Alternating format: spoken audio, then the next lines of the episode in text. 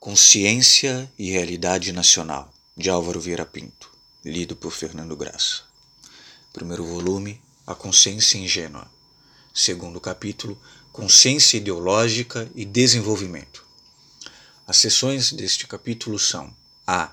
Os fatores ideológicos na produção do desenvolvimento. B. O subdesenvolvimento como contradição principal.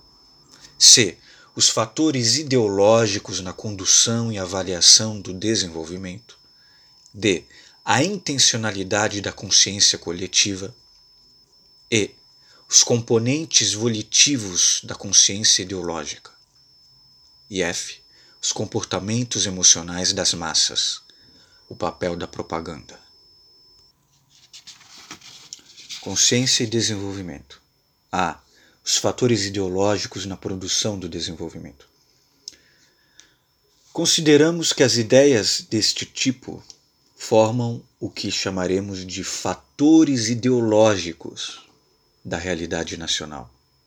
Com efeito, a realidade comporta, é sabido, duas classes de fatores: os materiais e os ideais.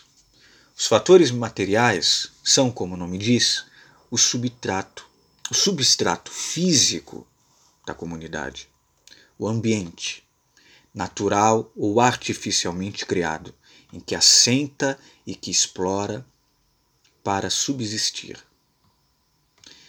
Entre eles distinguimos os que se encontram em estado de atualidade e são, portanto, objeto de percepção imediata dos que estão em estado potencial.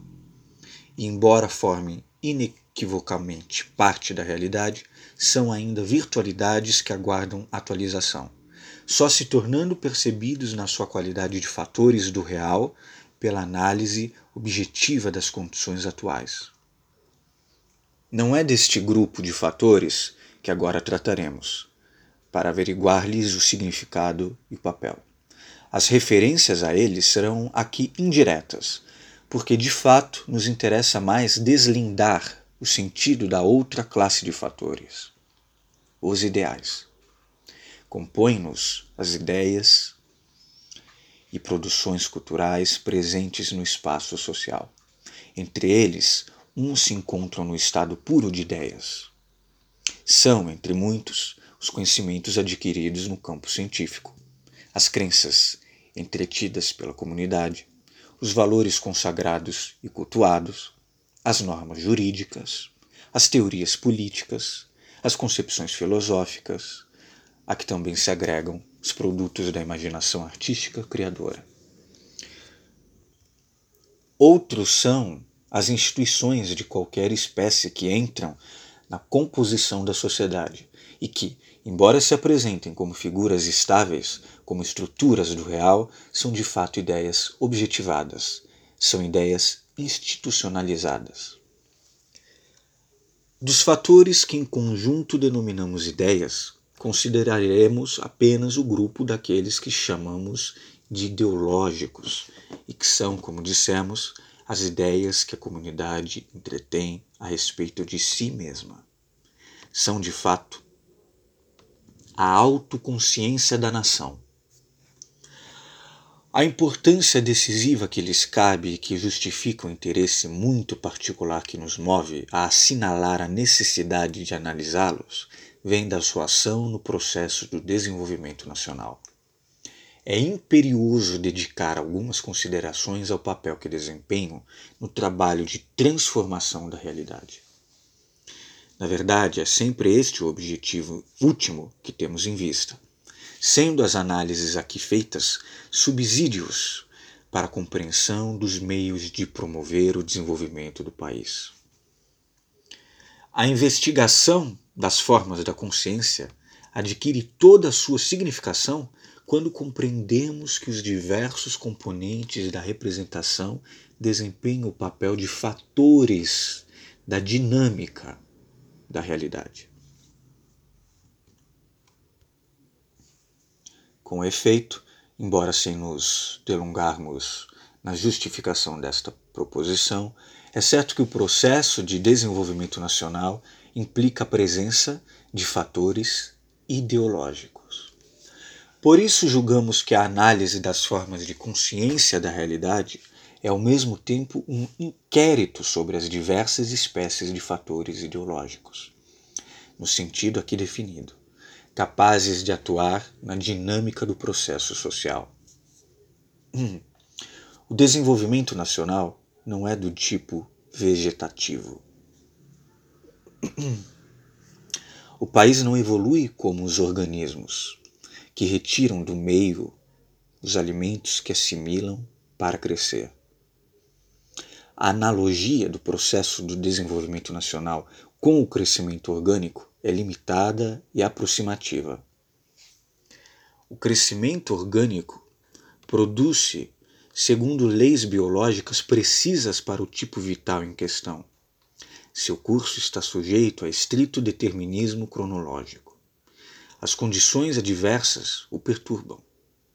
O resultado será finalmente o perecimento, sem possibilidade de estagnação permanente ou atrofia indefinida. Já o país cresce num ambiente de homogeneidade histórica, onde há nações em graus diversos de desenvolvimento. As mais fortes exercendo pressões e influências retardadoras sobre as mais fracas, constituindo assim um, entre aspas, meio, onde a nação em desenvolvimento deve lutar não contra o determinismo natural uniforme em relação ao qual, como acontece com os seres vivos, está adaptada mas contra atos insidi insidiosos de concorrência e espoliação estrangeira. Além disto, o crescimento nacional é processo histórico, enquanto o orgânico é natural. Isso é muito importante, hein? porque a consciência ingênua e o direitismo, toda a direitalha, mesmo supostamente filósofos e intelectuais da direitalha, são sempre aqueles que naturalizam os processos históricos como se fossem naturais. O eugenismo deu nisso, a própria defesa do capitalismo, como se o capitalismo fosse desse certo, imagina, não deu certo. É crise só, que quebra metade dos capitalistas, enriquece, enriquece meia dúzia e não só explora, mas arrebenta com o resto da população e até com, falando em natural, até com o meio ambiente mas naturali é naturalizante, né? naturaliza. Quando na verdade podemos naturalizar o próprio socialismo, o comunismo, a natureza, falar que, que é comum, que é social. então é uma falácia. Mas essa naturalização é importante. Bom, eu disse desde o começo que eu vou me abster, vou apenas fazer uma leitura lisa. Mas marquem isso. Possivelmente depois eu faço uma leitura analisada é, com interferências, melhor dizendo. Além disto, o crescimento nacional é processo histórico, enquanto o orgânico é natural.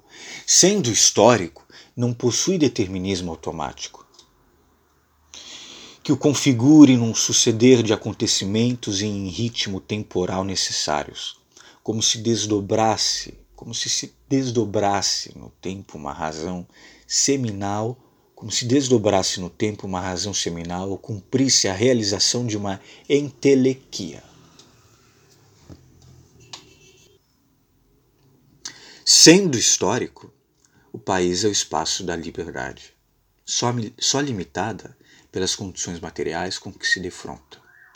Não é resultado espontâneo de forças endógenas deflagradas em direção fixa, obrigadas a conduzi-lo de etapa em etapa, segundo uma sequência prefigurada, onde a única alternativa possível seja o cumprimento da forma seguinte ou o desaparecimento. O país desenvolve-se segundo o curso chamado histórico, porque é formado pela inumerável sucessão de opções que se lhe apresentam e lhe cumpre resolver tirando de si mesmo os motivos da decisão. Aqui é a confrontação entre o próprio materialismo dialético e, e materialismo histórico contra a noção metafísica, essencialista, é... mesmo transcendente. São deliberações teoricamente imprevisíveis, embora depois de efetuadas sejam compreendidas como resultado dos elementos materiais e fatores ideológicos que compunham a situação na qual se ofereceu a opção. E não podiam ser previstas porque uma classe dos dados que configuram a situação objetiva são os dados ideológicos. São a multiplicidade das representações que, em certo momento, a sociedade, pelo pensamento individual dos que a compõem, faz do seu Estado. E essas representações, Estado com E minúsculo e estas representações, assentando no, substrato da situação pessoal e a partir daí refletindo as determinações materiais, são de tal variedade que não é possível calcular antecipadamente a resultante geral. Só deixa eu complementar o que o meu comentário anterior, eu falei a, a materialismo dialético a, e materialismo histórico contra a noção metafísica, essencialista e também idealista. Por isso, o processo nacional está sempre exposto ao imprevisível. Só em caráter imaginário se poderia admitir que se conhecesse exatamente o sistema formado pelas consciências individuais da realidade. Único caso em que não haveria surpresa histórica nas opções de uma nacionalidade. Seu destino seria transparente. Quem quisesse dirigi-lo teria de antemão a certeza do triunfo. Este é o motivo pelo qual toda vez que uma personalidade carismática se propõe a ascender ao, ao poder, ou de fato o arrebata, compreende que a condição indispensável de êxito da sua ação é tentar obter a uniformidade ideológica, a igualdade das representações da comunidade no espírito de todos os membros. A unidade ideológica que visa a pregação dos salvadores, ou que as tiranias tentam impor pela violência. Não é mais do que a disciplina do fator ideológico, de modo a que a comunidade possa enfrentar alternativas históricas com respostas antecipadamente preparadas. É um livro de 1960. Mas estava ali, né? não, não, não só é, o nazifascismo, como o, o da Vossourinha. Gênio 4. Depois teria o próprio golpe de 64, a ditadura. Foi contra é, a corrupção também. Né? Mentira. O, o Collor e FHC ali nesse limite, não tanto dentro, mas com pele, e o atual inquilino do, do Planalto da família, de qualquer forma. Bom, Alguns desses citados e outros nem chegaram a ser carismáticos, vieram com esse poderio. Bom, nas formas de convivência democrática, contudo, o processo do desenvolvimento apresenta-se como resultado do esforço coletivo, cujo rendimento em cada fase depende, em elevado grau, dos fatores ideológicos que o impulsionam. Ora, podendo-se na prática tomar a estes como expressos pela modalidade dominante de autoconsciência comunitária, vemos que, na verdade, o processo do desenvolvimento nacional é função da consciência que a nação tem de si mesma. Está em itálico aqui, para demarcar, para destacar, aliás. O processo do desenvolvimento nacional é função da consciência que a nação tem de si mesma. Esta tese reveste de excepcional seriedade o exame das modalidades de representação da realidade nacional. Se é justa, significa não ser indiferente ao modo segundo o qual cada indivíduo vê o seu país, não ser inocente o julgamento que emite sobre os acontecimentos ou os problemas de cada dia, porque, não estando apoiado em representações, em representação adequada do real, se for produto da percepção desarmada, descuidada e simplória, seu pronunciamento torna-se fator de retardo ou de desvio na marcha do desenvolvimento. Não se diga que, em sua desvalia, uma opinião individual pouco pesa, porque, como expusemos acima, todo ponto de vista exprime certa modalidade de consciência e certo grau de clareza na compreensão do real pela comunidade. Por isso, os tipos e graus inferiores se constituem dados para a compreensão mais verídica, que terá de interpretá-los como pontos negativos ou fatores de resistência no curso do processo.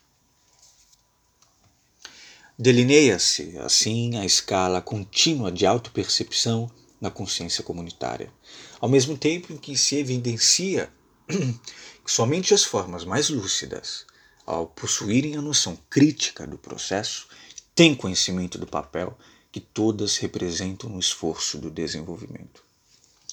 Só a consciência superior só a consciência superior sabe que a dinâmica nacional implica fatores ideológicos e que estes podem ou derivar da visão crítica do processo histórico, dependente de categorias lógicas apropriadas, ou ser produto do pensamento simplista e primário, destituído de conceitos universais objetivamente válidos. Veremos justamente que um dos traços comuns às consciências obscuras, podemos até chamar de obscurantistas, e ingênuas, é a insensibilidade à influência das ideias, o que as leva a tratar os acontecimentos como fatos brutos, como ocorrências fatais e inexplicáveis, diante das quais permanecem em atitude de perplexidade, por quantos fatores que os explicariam e lhes dariam sentido, os seus antecedentes causais, materiais ou ideológicos, ficam obstinadamente ignorados. Não há esperança de dar ao país recursos que acelerem o seu desenvolvimento, se não promovendo um movimento de clarificação ideológica, que explique o mecanismo histórico condicionador do novo processo social e que, revelando o decisivo fator, valor operatório das verídicas representações subjetivas da comunidade, denuncie como letais ao projeto de ascensão nacional as formas primárias de consciência da realidade.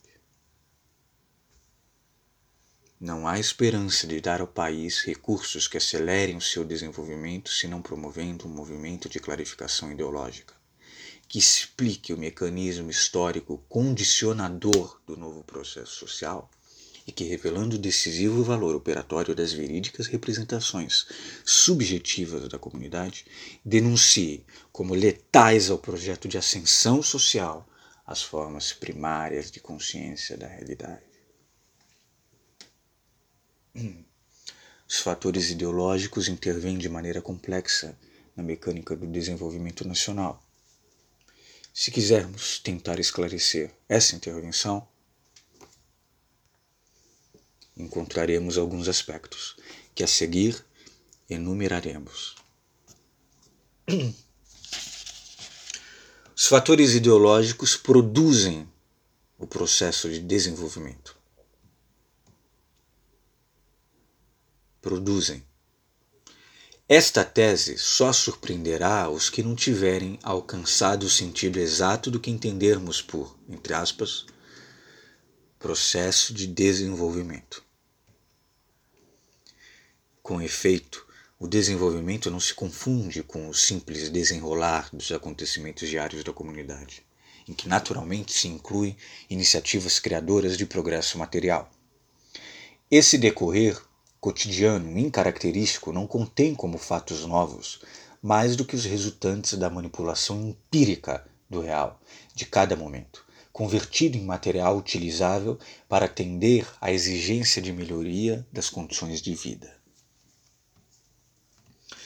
Esse tipo de progresso não é mais do que uma função elementar em qualquer grupo social. Ao contrário, o desenvolvimento é, antes de tudo, um, pro, um projeto total da comunidade. É um cometimento deliberado do grupo que decide mudar as condições de existência em que se encontra e ascender à forma mais alta. O desenvolvimento nunca é resultado da inércia na dinâmica da sociedade, do prolongamento da ação de alguns movimentos criadores abandonados ao efeito dos impulsos iniciais é sempre um propósito da sociedade inteira, e por isso implica que esta se tenha convencido da necessidade de empreender esse esforço coletivo. Ora, convencer-se de alguma ideia é próprio da consciência. Logo, o desenvolvimento supõe a consciência, onde aparece primeiramente como ideia, plano de ação, antes de converter-se em cometimento social.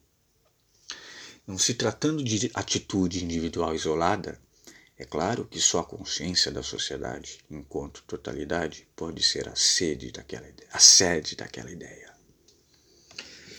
É então a consciência social que, em dado momento de sua evolução, percebe a imperiosidade de desenvolver, de, desenvolver, de desenvolver os fundamentos sobre as quais repousa e as estruturas que articulam a comunidade, como único meio de solucionar as dificuldades que a conjuntura presente lhe oferece.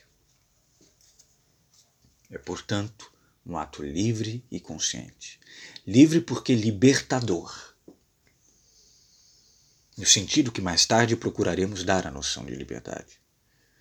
Embora praticado sob a urgência das condições materiais, aquele que impele a nação a empreender, de modo ordenado, o seu desenvolvimento, quando reconhece que esse é o caminho que se lhe depara na resolução de seus problemas supõe a admissão da insuficiência do ritmo criador espontâneo e a insatisfação com a esperança imprecisa de que, entre aspas, o tempo resolverá as dificuldades e que, de qualquer modo, o país cresce, ainda que nada se faça para acelerá-lo.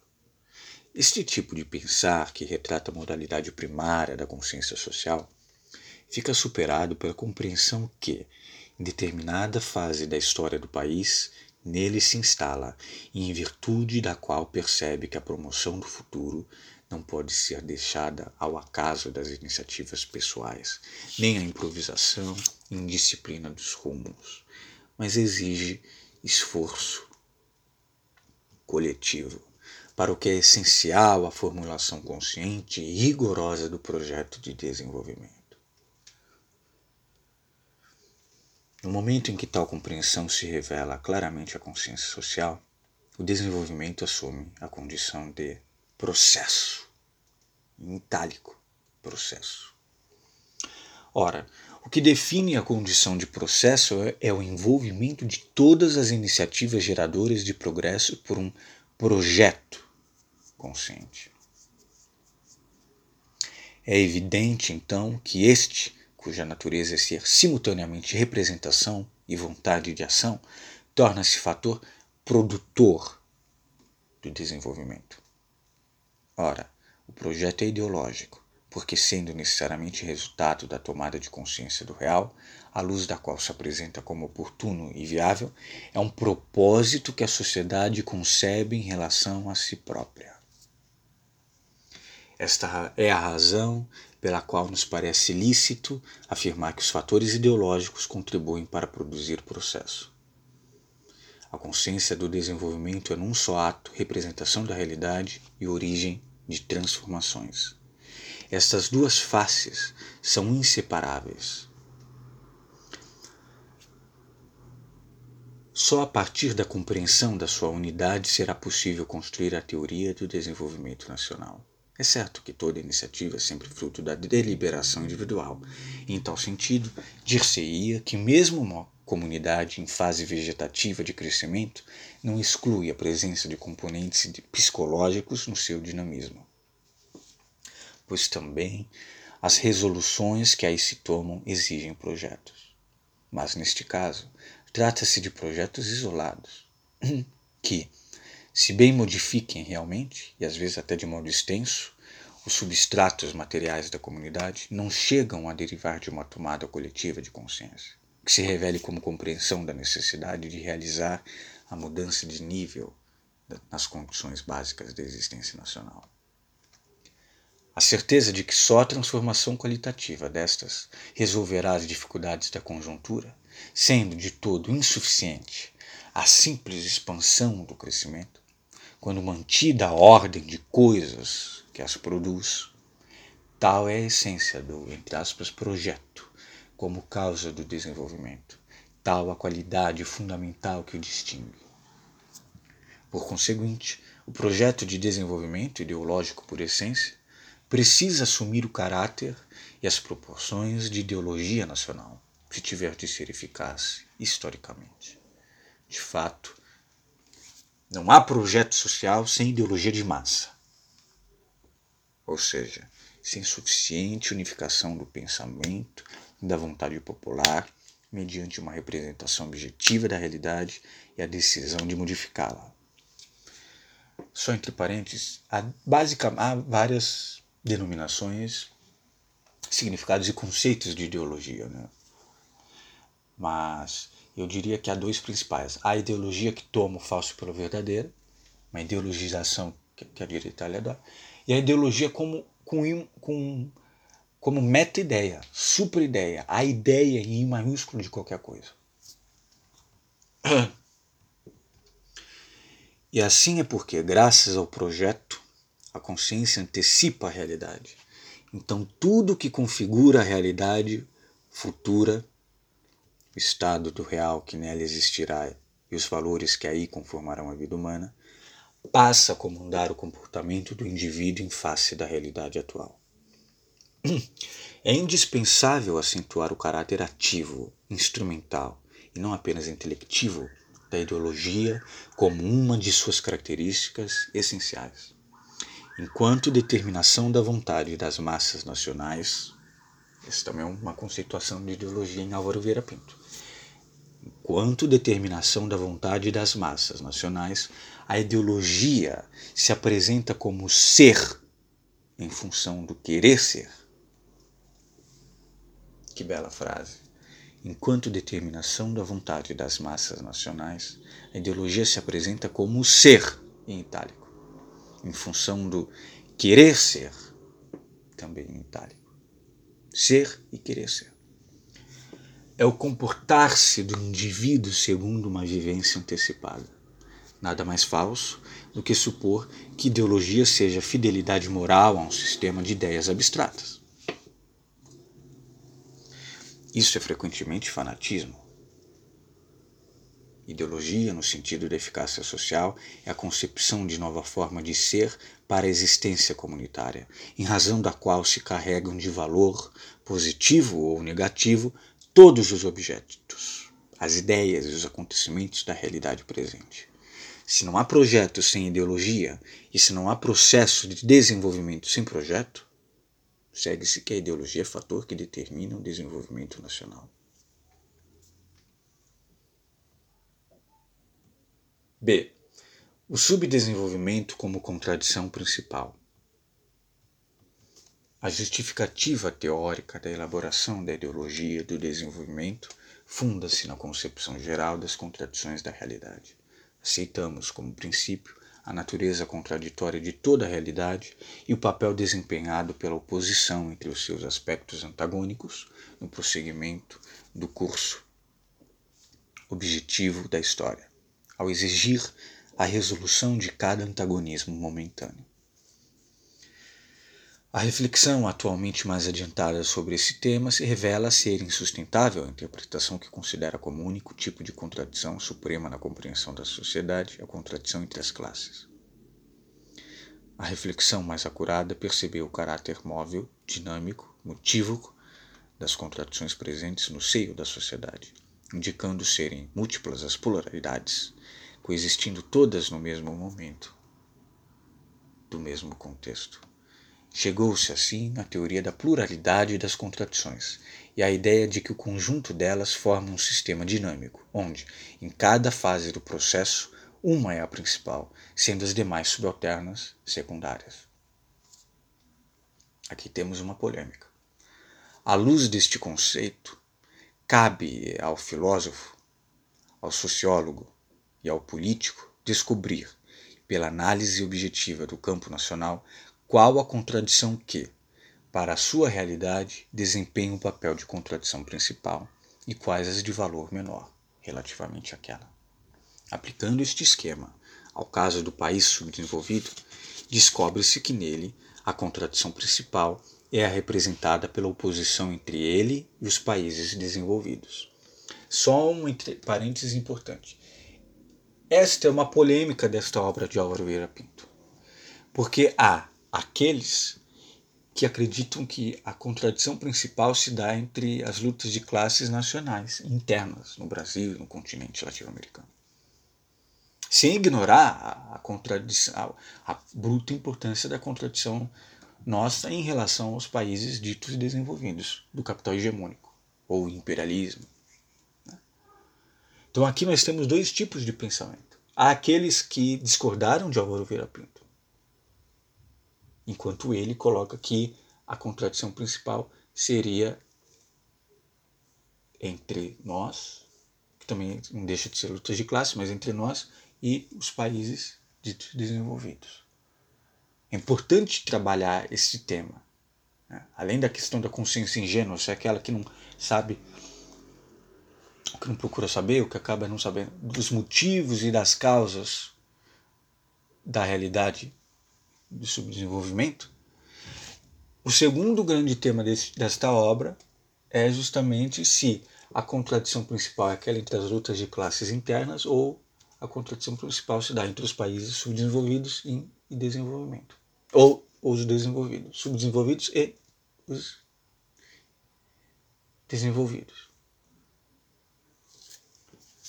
É importante delinear esta polêmica para nós concordarmos e ou discordarmos de alguns elementos. Então, recapitulando, Álvaro Vieira Pinto escreve: Aplicando este esquema ao caso do país subdesenvolvido, descobre-se que nele a contradição principal é a representada pela oposição entre ele e os países desenvolvidos. Tal contradição se efetiva pelo exercício do poder de dominação que os adiantados impõem aos atrasados. Veja, volto a dizer, não, não é não, não, não, a nossa leitura e análise não pode ser dualista. Existem ambas as contradições. E elas muitas vezes se intercalam. Basta lembrar do capitalismo dependente já denunciado e bastante teorizado, conceituado, teorizado pelo Florestan Fernandes. Nós temos uma elite dependente interna, uma burguesia dependente, né? que ao mesmo tempo, em contato com essa burguesia estrangeira, etc., é dominada, é subserviente também. Então há uma relação entre essas contradições. Mas o, o debate é qual é a principal e qual a outra que seria secundária. Então, este debate é importantíssimo para a esquerda. Há aqueles que veem de uma maneira explícita que se deve fazer algo a respeito dessa contradição principal, seja ela as lutas de classes internas que existem ou a contradição entre nós e os estrangeiros. Nós, de uma maneira homogeneizada, que na verdade não somos nós, as classes, lutas de classes internas em relação ao estrangeiro. Então, não vou me aprofundar nisso criticamente, vamos continuar com Álvaro Vieira Pinto. Só aqui ali eu posso comentar algo para contextualizar. Tal contradição se efetiva pelo exercício do poder de dominação que os adiantados impõem aos atrasados. Porque há todo um debate que eu, inclusive, tive com o próprio Neil Dorix, eu falava da elite desprezível brasileira, burguesia desprezível e tal. Ah, não só por seu passado escravista, etc. E ele dizia que não, não é desprezível, embora ele tenha, ele tenha seja revolucionário, ou se diga assim, enfim, mas que ela é importante, ou tem um, um setor importante. Então tem todo esse debate que é importantíssimo para a esquerda, porque numa revolução latino-americana brasileira, extirparemos essa elite para termos outra relação em, nessa contradição com os países estrangeiros, ou não? Então, é todo um debate importante. Aqui há um, um tipo de pensamento que pode conquistar camadas da própria burguesia. Um setor progressista, isso é que há hoje em dia já algum, algum setor progressista. Ou se isso é ingenuidade. Então é um debate fantástico que não terminaria hoje. Eu não posso me deter nele. Não podemos nos deter. Vamos segundo Álvaro Vieira Pinto e vocês tirem suas conclusões e depois nós debatemos, inclusive em termos práticos de atuação. Assim sendo, o subdesenvolvimento é, como tal, uma contradição no curso da história.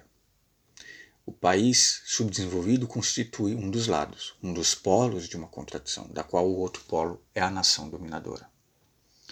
Considerado por este prisma, o país subdesenvolvido apresenta-se como uma unidade como termo unificado, sem embargo de muitas outras contradições reais que lhes são anteriores, mas não alcançam a mesma importância da polaridade internacional, sendo por isso provisoriamente desprezíveis.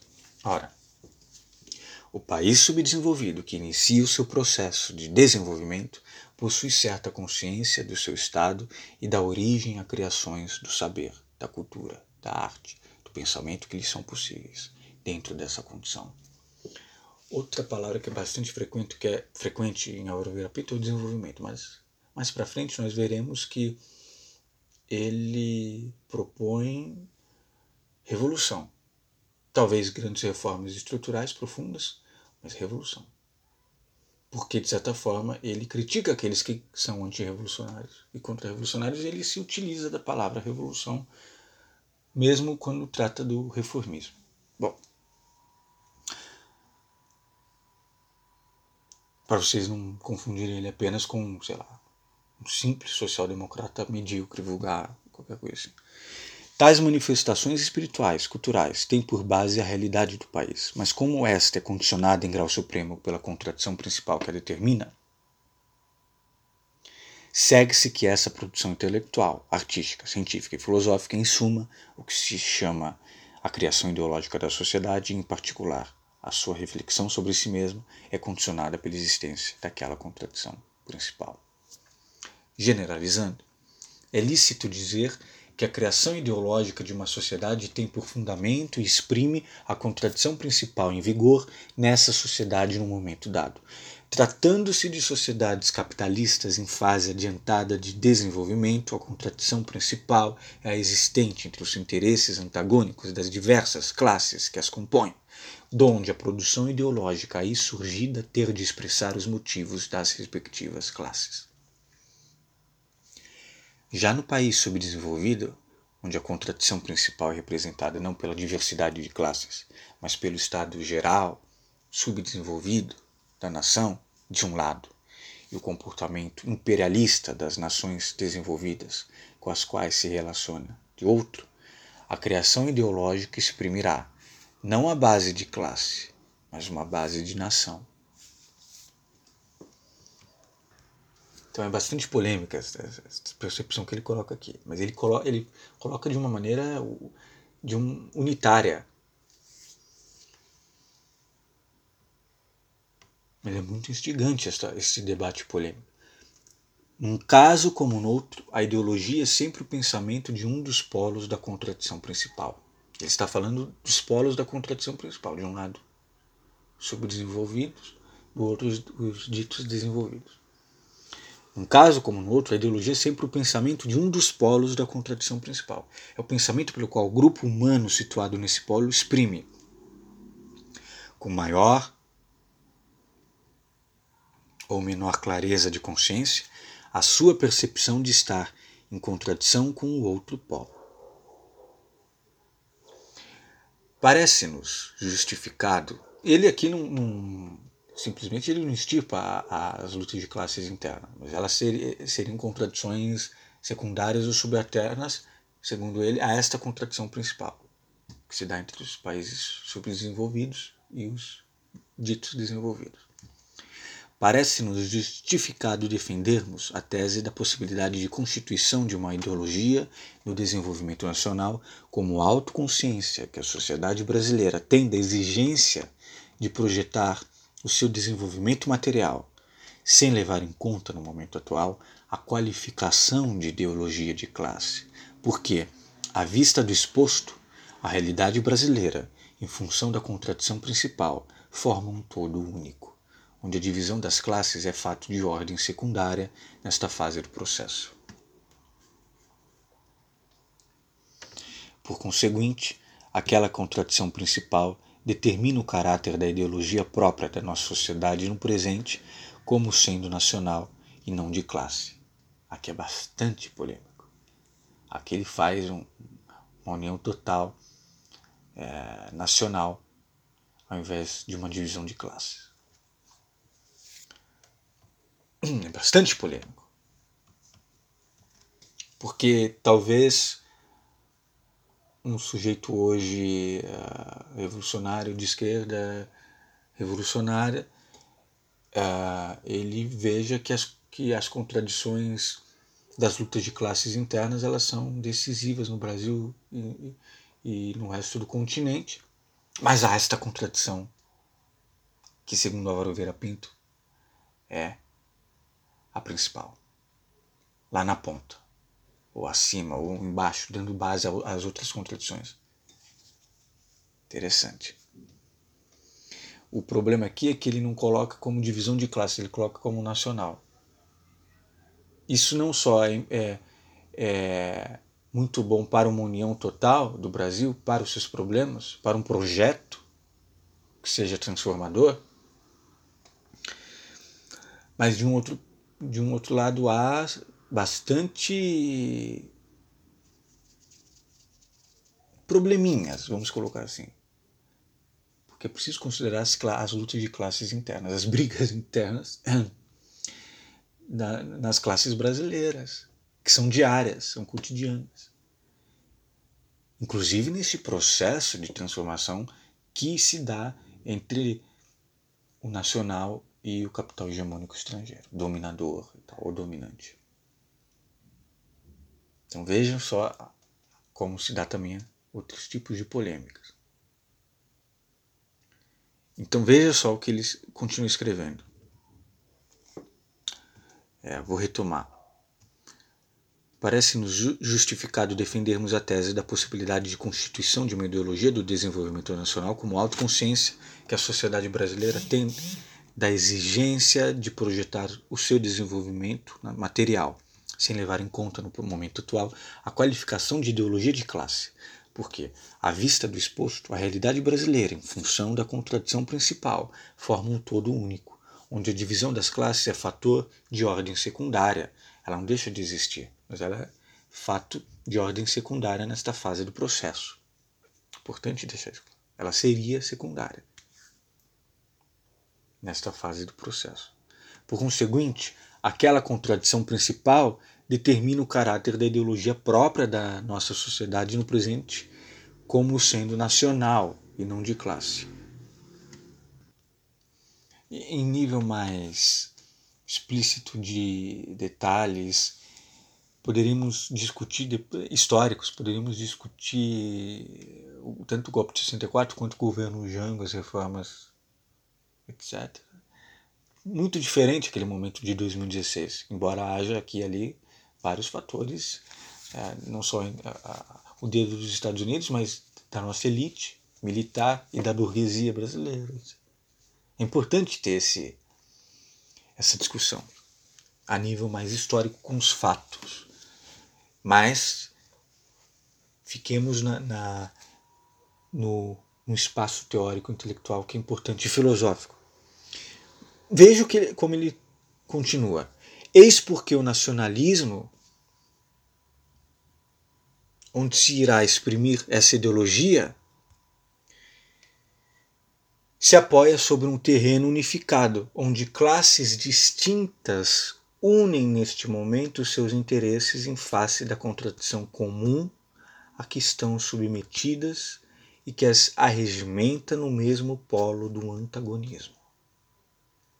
Por isso, os elementos que, dentro do contexto brasileiro, se pronunciam e agem em oposição ao nosso subdesenvolvimento ou se manifestam contrários ao nacionalismo, que é a ideologia desse desenvolvimento, podem não ser considerados representantes de uma classe particular da nossa sociedade, mas representantes do outro lado da contradição principal, ou seja, agentes internos da potência estrangeira dominante. A teoria geral da contradição na história trouxe-nos este capital esclarecimento. Serve para. Eu falei da burguesia brasileira, lembro os empresários, a Fiesp, mesmo donos da indústria, ruralistas.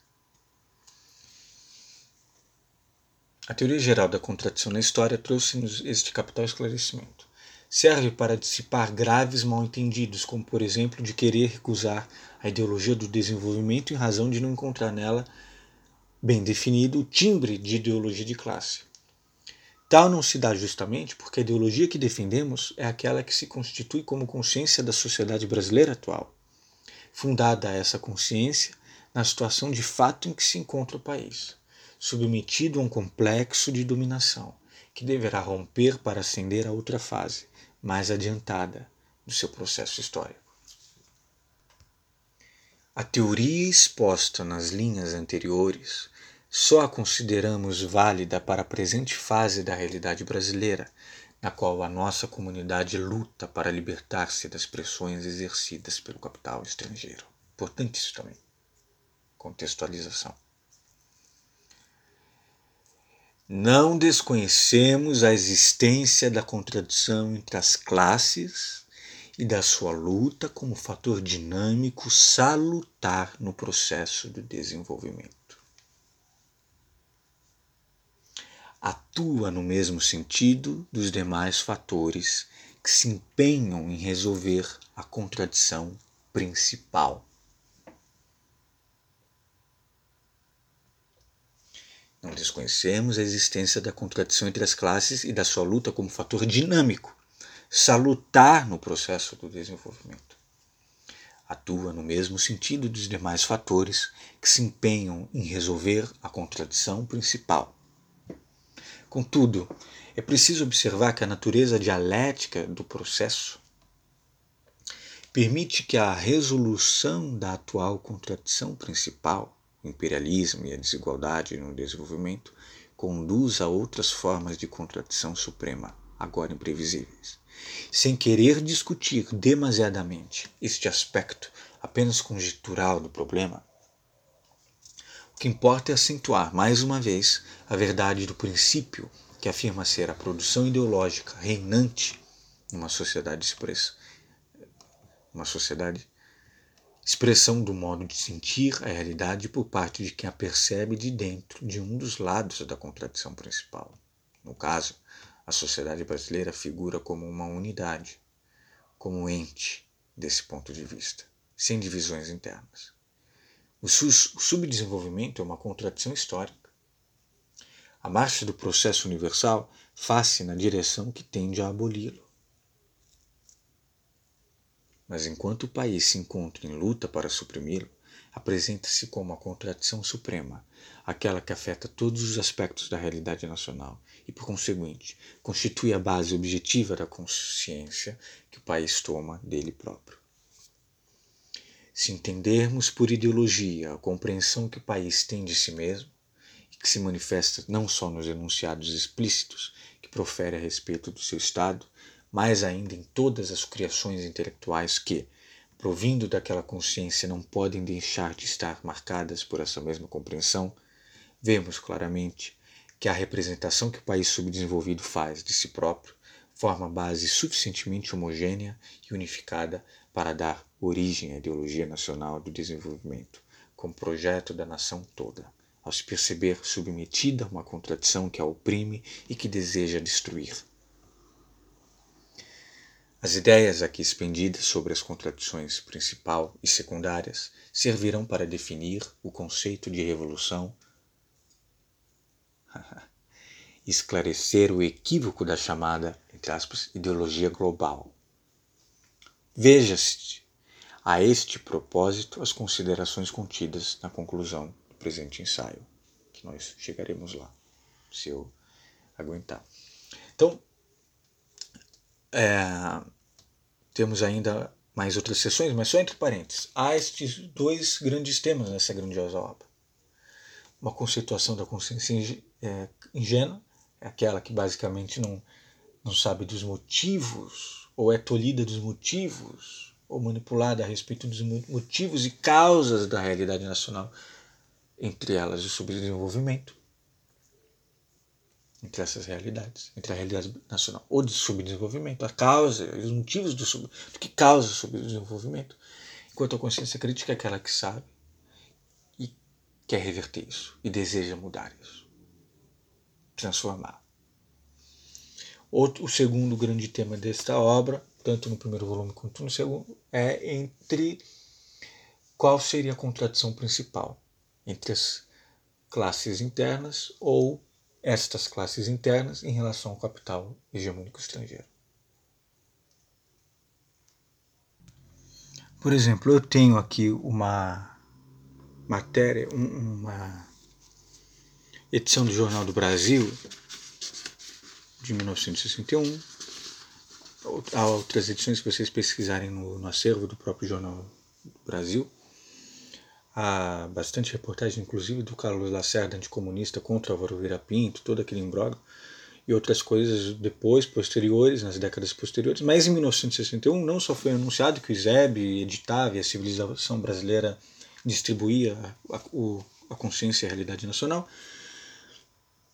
mas há esta coluna aqui no ano de 1961, suplemento dominical, Jornal do Brasil, sábado 16 de 12 de 1961. 16 de dezembro, pelo que parece. É, na coluna tabela. Deixa eu ver se eu encontro o autor aqui. Bom, não sei se eu vou encontrar. Vocês podem pesquisar. Filosofia e Emancipação. Paulo de Castro, suplemento literário do Diário de Notícias, 10 de 12 de 61, aprecia o livro recente do professor Álvaro Vera Pinto, publicado pelo ISEB, e que se intitula Consciência e Realidade Nacional. Acredita Paulo de Castro que essa obra já tem um lugar próprio e excepcional, como integração filosófica e, abre aspas, como reflexão sobre as operações do espírito e suas coordenadas em ordem à luta de um país pela sua realização histórica, fecha aspas. O ensaio compõe-se de dois volumes. Um sobre a consciência ingênua e outro sobre a consciência crítica. Para o autor, são esses dois gêneros de pensar. A consciência ingênua é, por essência, aquela que não tem consciência dos fatores e condições que a determinam. A consciência crítica, pelo contrário, tem consciência desses fatores e dessas condições. Partindo de tais definições, diz Paulo de Castro, Vieira Pintos constitui um método de interpretação e, por fim, chega a uma elaboração doutrinal de que resulta um sistema que fornece base, sentido e perspectiva crítica ao problema da emancipação nacional. Adianta Paulo de Castro que, em vários pontos, discorda da tese geral esboçada por Vieira Pinto particularmente no que se refere à relação dos países desenvolvidos e subdesenvolvidos e as relações internas de classe nos países subdesenvolvidos. Para Vera Pinto, a contradição principal se estabelece entre o país desenvolvido e o sub, assumindo menor importância as contradições internas de classes neste último. Diz Vera Pinto, abre aspas.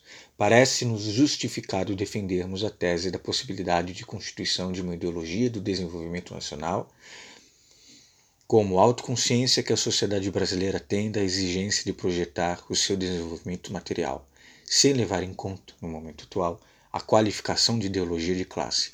Veja que o tempo todo, inclusive eu já li o que eu li, não só este trecho, mas outros, Vieira Pinto deixa claro, neste momento,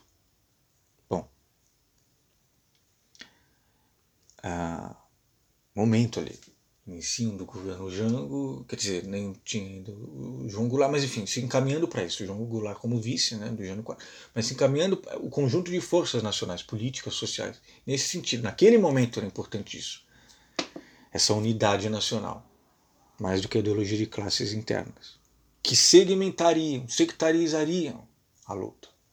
Possivelmente é isso que o Álvaro Vera Pinto pensava. Ah,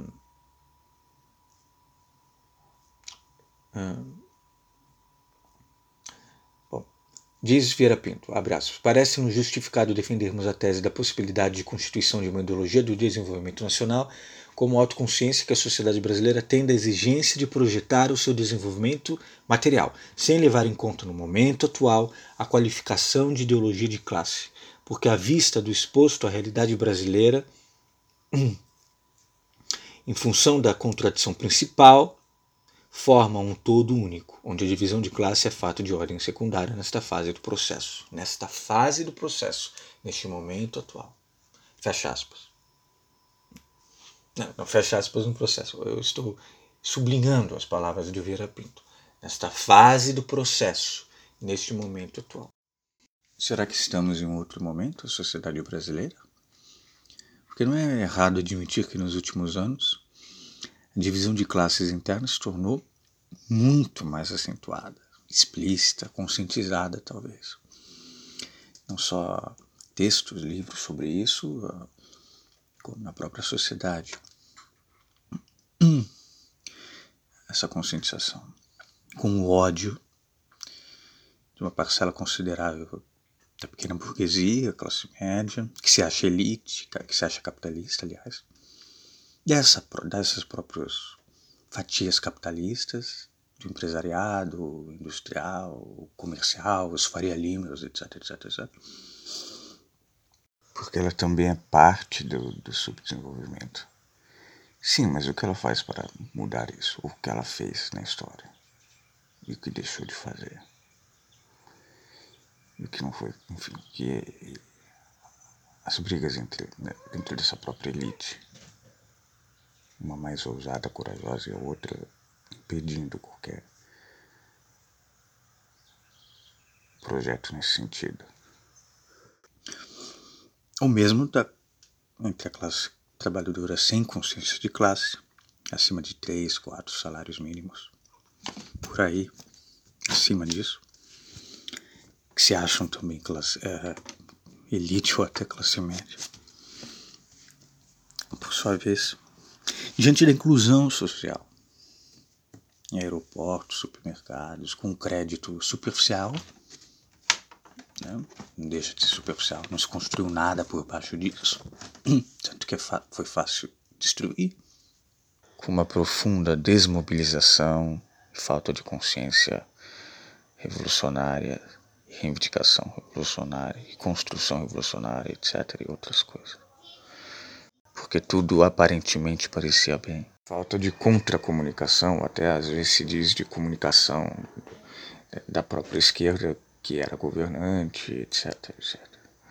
Em relação à população e às conquistas e à defesa de, de conquistas ainda mais profundas, etc, etc, etc quanto em, dire em direitos sociais e, e, valorização dessa classe tra trabalhadora e da inclusão universitária né, de homens e mulheres do povo, e, enfim, trabalhadores e outros direitos, etc, etc, etc. Se mais acentuada essa divisão, mais visível aos olhos nesses últimos tempos ao mesmo tempo que o Brasil como um todo estava subindo, né, crescendo, aparecendo, com todos os erros e virtudes, nesse tal desenvolvimento que se deu, sem as reformas profundas, por exemplo, do Jango, enfim, sem, sem, né, sem grandiosas e profundas reformas bancárias, agrárias, houve uma reforma agrária, mas profunda, grandiosa tributária, etc, etc, etc. Talvez nem passaria no Congresso, prejudicaria o próprio governo. Os dois mandatos que tivemos nos últimos anos de centro-esquerda, quatro na verdade, sendo que o, último ficou, se tornou ingovernável. Enfim.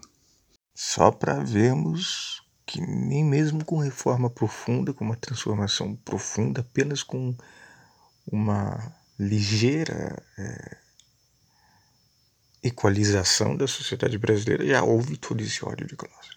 E da mídia também, setores da mídia. Hegemônica, que é porta-voz da elite, de banqueiros, de empresários, etc. Imagina então pensar numa transformação ainda mais profunda, como algumas etapas da história nacional já quis e ainda se quer. Para isso seria preciso pensar, estudar e debater a própria formação do Brasil e da América Latina.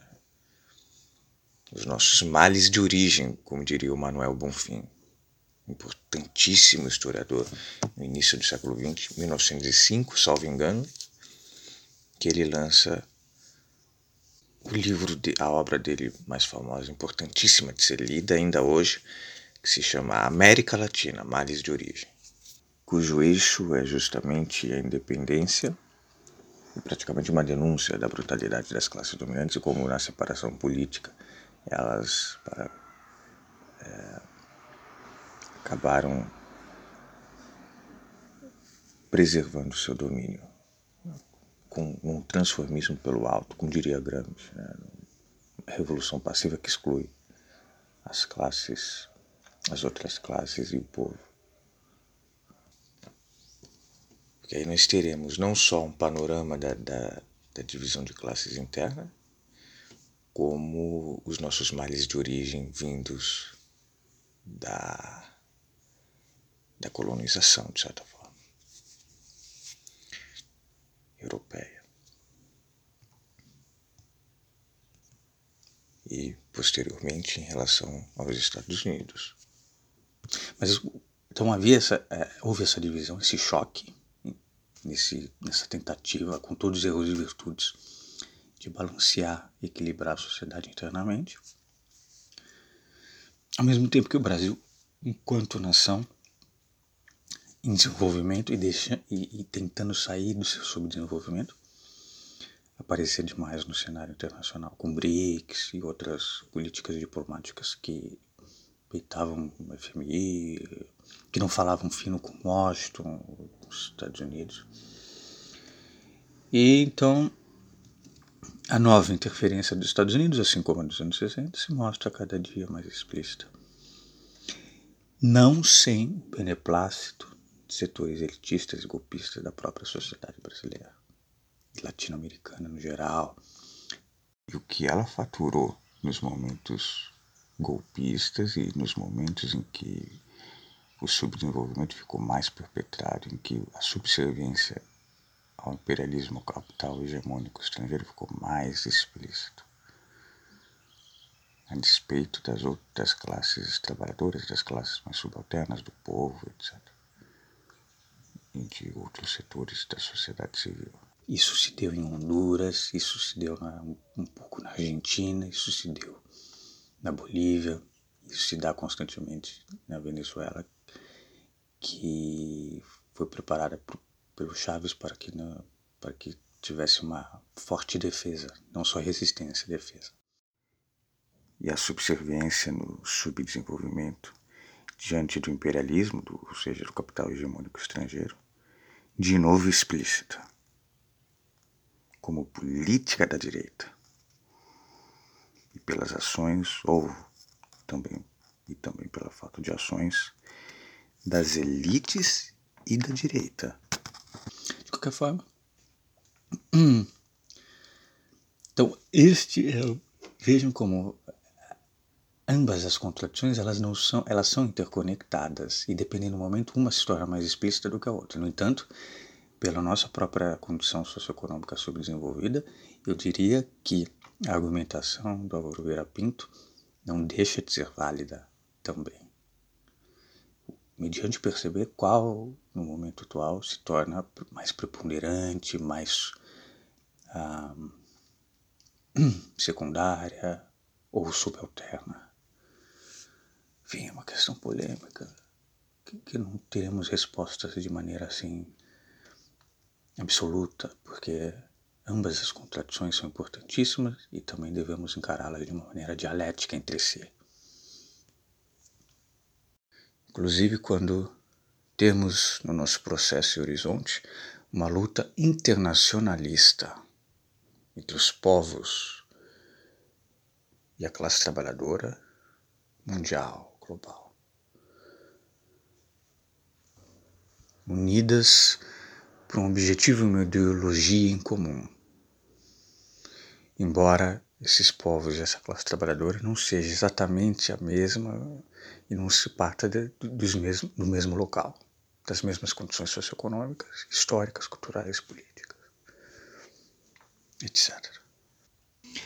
Bom, continuando na reportagem do, do, do Jornal do Brasil, a esta afirmativa diz, Vera, diz Paulo de Castro, abre aspas, pessoalmente tenho outro ponto de vista, não inteiramente oposto, mas negando-me, apesar de tudo, a admitir que uma, que uma sociedade dividida em classes possa em qualquer momento ser considerada, entre aspas, um todo único. Fecha aspas. Então é um grande debate de esquerda é, e até para mais do que de esquerda para uma via revolucionária de uma teoria da revolução, uma teoria social também e também uma polêmica este tema trazido pelo Álvaro Vieira Pinto porque consciência e gênero, consciência crítica, nós de certa forma estamos bastante de acordo. Agora este debate entre qual é a contradição principal, há alguns que concordam, outros que discordam, mas sempre com uma via, com uma perspectiva em, concordância. Com a consciência crítica e com a transformação nacional. Continuemos com o Consciência e Realidade Nacional de Álvaro Pinto. Veja, eu não iria, eu faria uma leitura lisa, mas uma leitura, uma leitura lisa se torna crítica. É preciso contextualizar isso, tematizar este grande debate. Espero que eu tenha feito de uma maneira para fervilhar os neurônios de vocês e para que nós tiremos conclusões dialéticas, não unitárias, pegando um pouco dessas duas visões e assumindo que, dependendo do momento atual e do processo atual, uma contradição se torna mais prioritária do que a outra e as outras não deixam de existir, apenas se tornam secundárias ou subalternas à contradição principal, que pode ser mutável Acredito que o Álvaro Vieira Pinto concordaria comigo e, e diria que eu estou fazendo justiça a ele. Inclusive assumindo que nosso inimigo último ou primeiro já, ou pelo menos em termos decisivos mesmo para a emancipação, é o capital hegemônico estrangeiro. Não só a burguesia dependente brasileira e latino-americana. Bom, C. Os fatores ideológicos na condução e avaliação do desenvolvimento. A concepção aqui exposta retrata uma situação de fato. Sua verdade só será posta em dúvida por quem admitir, como ponto de partida, que a contradição principal é e só pode ser a contradição de classe, ou tende imediatamente a, a se resolver nesta. Hum. Recearão, talvez, os defensores deste modo de ver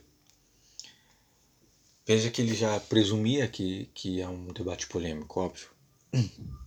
Recearão, talvez, os defensores deste modo de ver que a concepção aqui apresentada venha a mascarar a luta real entre as classes e a constituir, portanto, um artifício, ainda que de boa fé, de ocultação dos verdadeiros interesses em choque.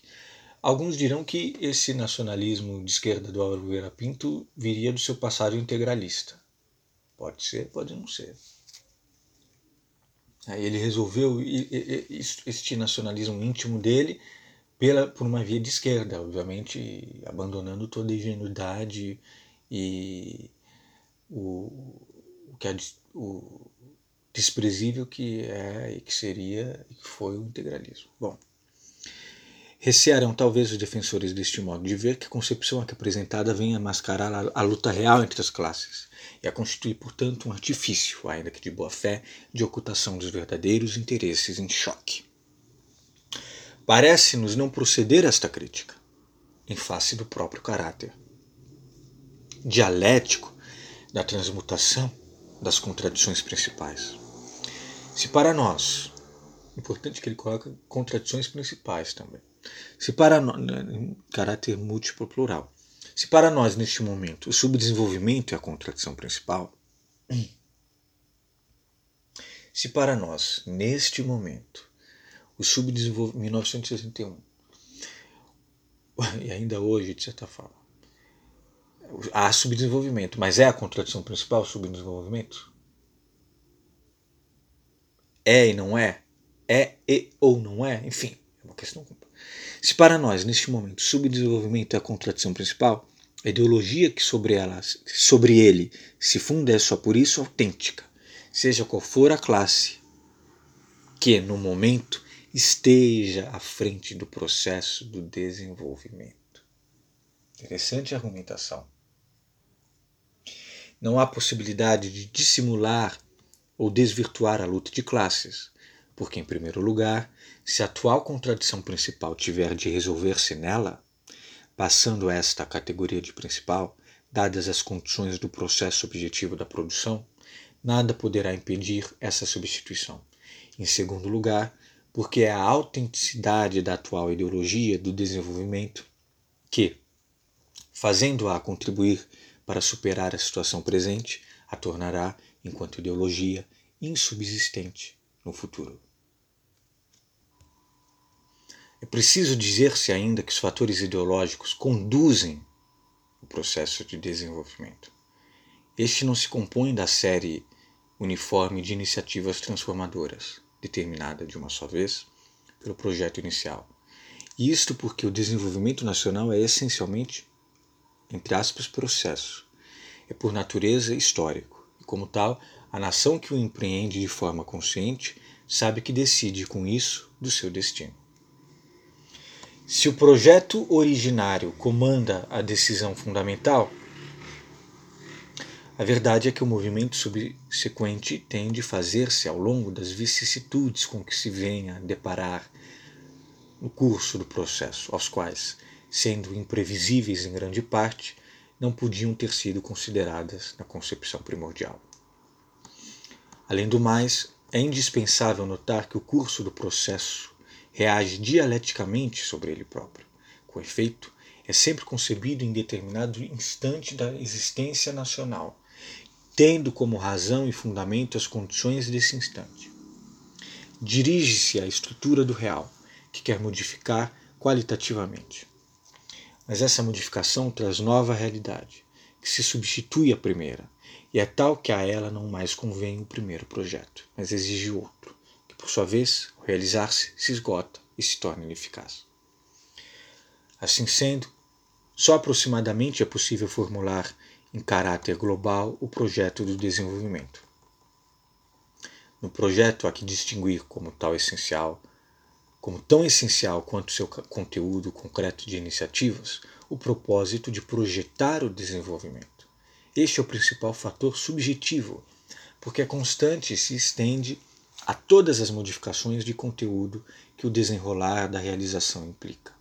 O que a atitude política de planejar o desenvolvimento deve conter é a ideologia autêntica, porque representativa dos interesses em ascensão, que, esta sim, marcará com o selo da continuidade e da eficiência todas as formulações que se desdobrarão como consequência do impulso inicial. Importante chamar a atenção para este aspecto do problema, porque poderia correr-se o risco de ver o projeto do desenvolvimento convertido em empecilho ao desenvolvimento. Isto é o que poderá ocorrer se a compreensão ideológica que orienta a política de desenvolvimento não possuir o sentido dialético da implicação recíproca, dinâmica, entre ideia e realidade, entre plano e resultado, mas for concebida em termos dogmáticos, como programa de ação a ser cumprido mecanicamente a qualquer preço, se a consciência ideológica for surda aos apelos de permanente correção das ideias em sua aplicação aos fatos. A importância da praxis, teoria mais prática. A ideologia do desenvolvimento, quando idealista, obstinada ou autoritária, torna-se nociva e incapaz de realizar as suas boas intenções se não tiver caráter dialético, se os homens que conduzem e vigiam o processo não mostrarem a necessária flexibilidade de entendimento, para perceber que, com o gesto pelo qual modificam o real, criam um novo real, para cuja modificação se exige novo projeto. Fato significativo a ressaltar aqui é que cada uma destas etapas, resultante da realização de um projeto anterior, expõe configurações dos fatores materiais e dos fatores ideais da sociedade que não admitem ser previstas de maneira exaustiva. A única razão séria, lembrem-se vocês que o, Carlos Lacerda fez a CPI e outros da direita, porque no livro, num outro livro do Álvaro Vera Pinto, que é a questão da universidade, ele coloca que os estudantes deveriam dar as, basicamente, com outras palavras, deveriam dar as mãos para para a classe trabalhadora, para os trabalhadores e as massas na Revolução.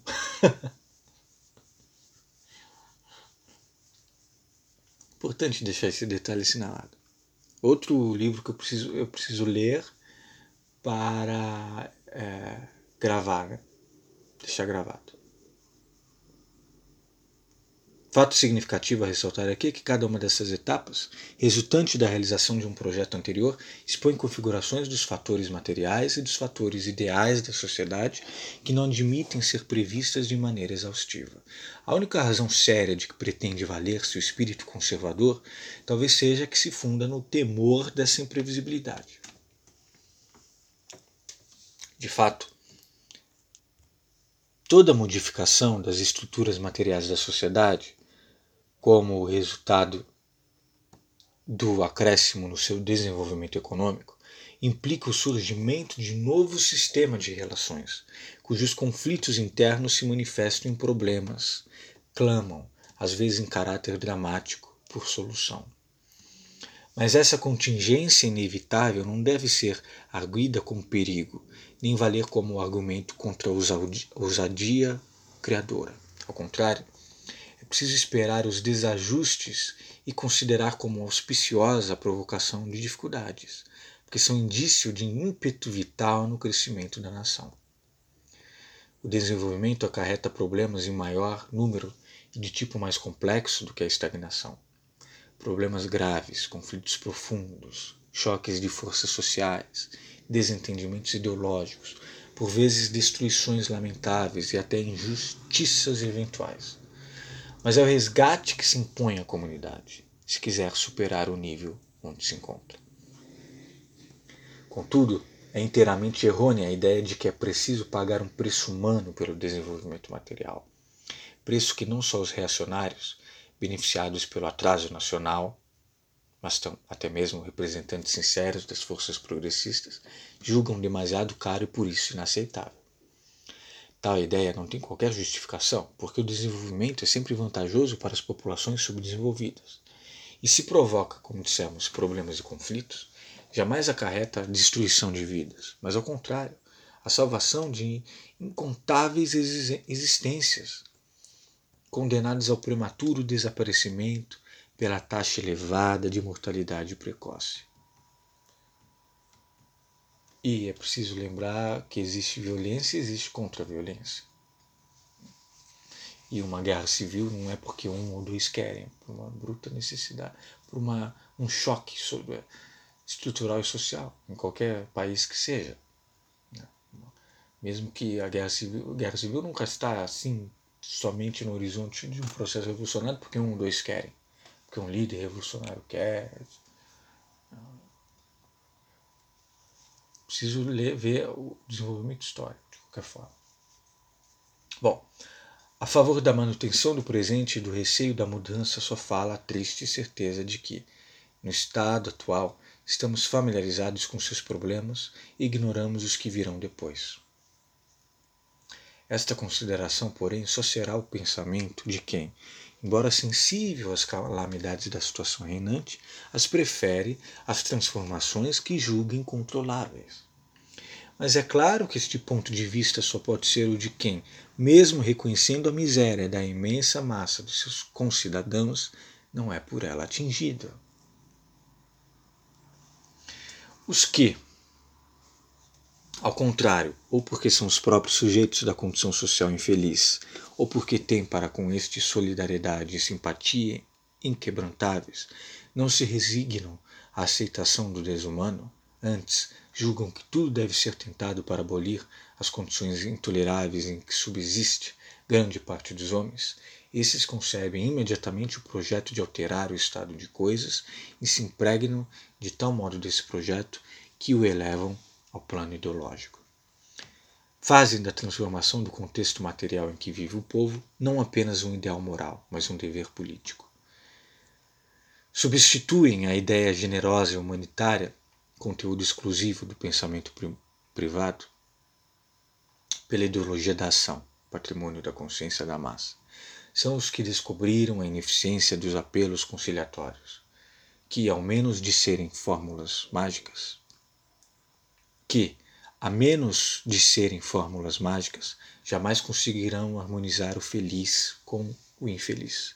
descobriram que a oposição de condições humanas não é fruto de natural desigualdade, não é veredito da fatalidade, com F maiúsculo cruel, que tivesse distribuído a uns as regalias e votado os outros à pobreza, mas é determinada por certo modo de existência da comunidade com relação à base material que a suporta e que tal situação pode ser modificada. Com a eliminação das condições anteriores, resolvem-se os problemas que definem tal situação, embora se deflagrem outros que exigirão a seguir novas modificações. Sempre dialético. Importante é, entretanto, compreender que a mesma realidade que a cada momento cria problemas contém igualmente os meios de solucioná-los. Se realmente o desenvolvimento não consiste na extinção definitiva de todos os problemas de um Estado social, como talvez alguém inocentemente supusesse, mas na sua substituição por outros, próprios do estado seguinte, que nasce da resolução dos primeiros, Tal constatação não significa ser inútil o esforço aplicado em eliminar as dificuldades de cada fase. Porque a substituição de problemas é um modo normal pelo qual a sociedade em expansão conquista os graus superiores de existência. É que esses problemas não se apresentam arbitrariamente, mas são função do grau de desenvolvimento das estruturas materiais, conforme a percepção que dele tem a consciência geral desse momento no complexo so social há toda sorte de problemas, mas a atenção que despertam distribui-se de modo desigual, sendo dirigida particularmente sobre alguns, os que atravessam o limiar da consciência coletiva possível, determinada pela fase na qual se encontra o processo da realidade. A importância de cada um é relativa, é função do grau de percepção social, de onde não se pode de onde não se poder atribuir a nenhum problema significação fixa e urgência absoluta. Por isso, o deslocamento da atenção coletiva de uns para outros é indício de melhoria progressiva do estado do grupo, pois só com o levantamento das condições de base é que afloram a sensibilidade geral, com caráter de urgência, dificuldades que antes eram sem dúvida percebidas, mas se aceitavam com resignação como se fossem condições adversas cuja supressão estaria além dos poderes humanos. Na sociedade subdesenvolvida, os problemas comuns são os que aparecem como tais à reflexão de uma minoria intelectual. São por isso sutis e muitas vezes imaginários ou apenas acadêmicos, expressos em forma romântica. Quando se expande a força das massas, com o avanço do desenvolvimento econômico, os problemas tendem a tornar-se cada vez mais, entre aspas, grosseiros, ou seja, são as condições elementares da existência, o que constitui objeto da exigência social. O fenômeno do aguçamento da sensibilidade social tem significação decisiva na formação da consciência da realidade. O político ou o sociólogo, que não souber avaliá-lo devidamente, está sujeito a incorrer em enunciados inconsistentes a respeito da gravidade das situações objetivas. Por conseguinte, se, nada, se dada a sociedade só tem por problemas cruciais aqueles que seu estado de desenvolvimento lhe permite sentir como primordiais, isto é, como constituindo os obstáculos que, se não forem vencidos, impedirão o curso do seu processo de expansão, então a consciência desses problemas médio grau de avanço do verdadeiro desenvolvimento. Ora, essa consciência, sendo um julgamento da comunidade sobre si mesma, é o que chamamos de fator ideológico. Por isso, parece-nos haver razão em afirmar que os fatores ideológicos dirigem a cada momento seu processo, porque o assistem em todo desenrolar. São de fato constituídos por uma sucessão de representações variáveis com a própria transmutação por eles introduzidas no real, que aprendem, apreendem. Contudo, essa variabilidade não exclui a unidade geral, que é dada pelo núcleo original do projeto fundador, que marca com a sua instalação o momento de instauração de nova fase histórica. De fato, A essência do projeto se define pela intenção coletiva de fazer o gesto capaz de levar a nação a um novo nível de existência. Examinaremos, mais tarde, a íntima correlação entre a noção de projeto de desenvolvimento e a de desempenho histórico. Então mostraremos que a historicidade é a categoria configuradora da consciência verdadeira da realidade nacional.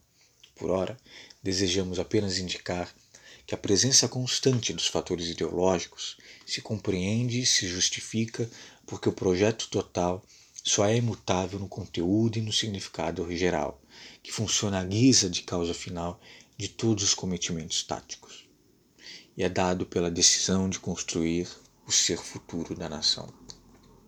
Podemos ainda dizer que o processo de desenvolvimento está ligado a esquemas ideológicos no sentido de que compete à consciência a avaliação do estado pelo qual está passando a realidade social na sua evolução.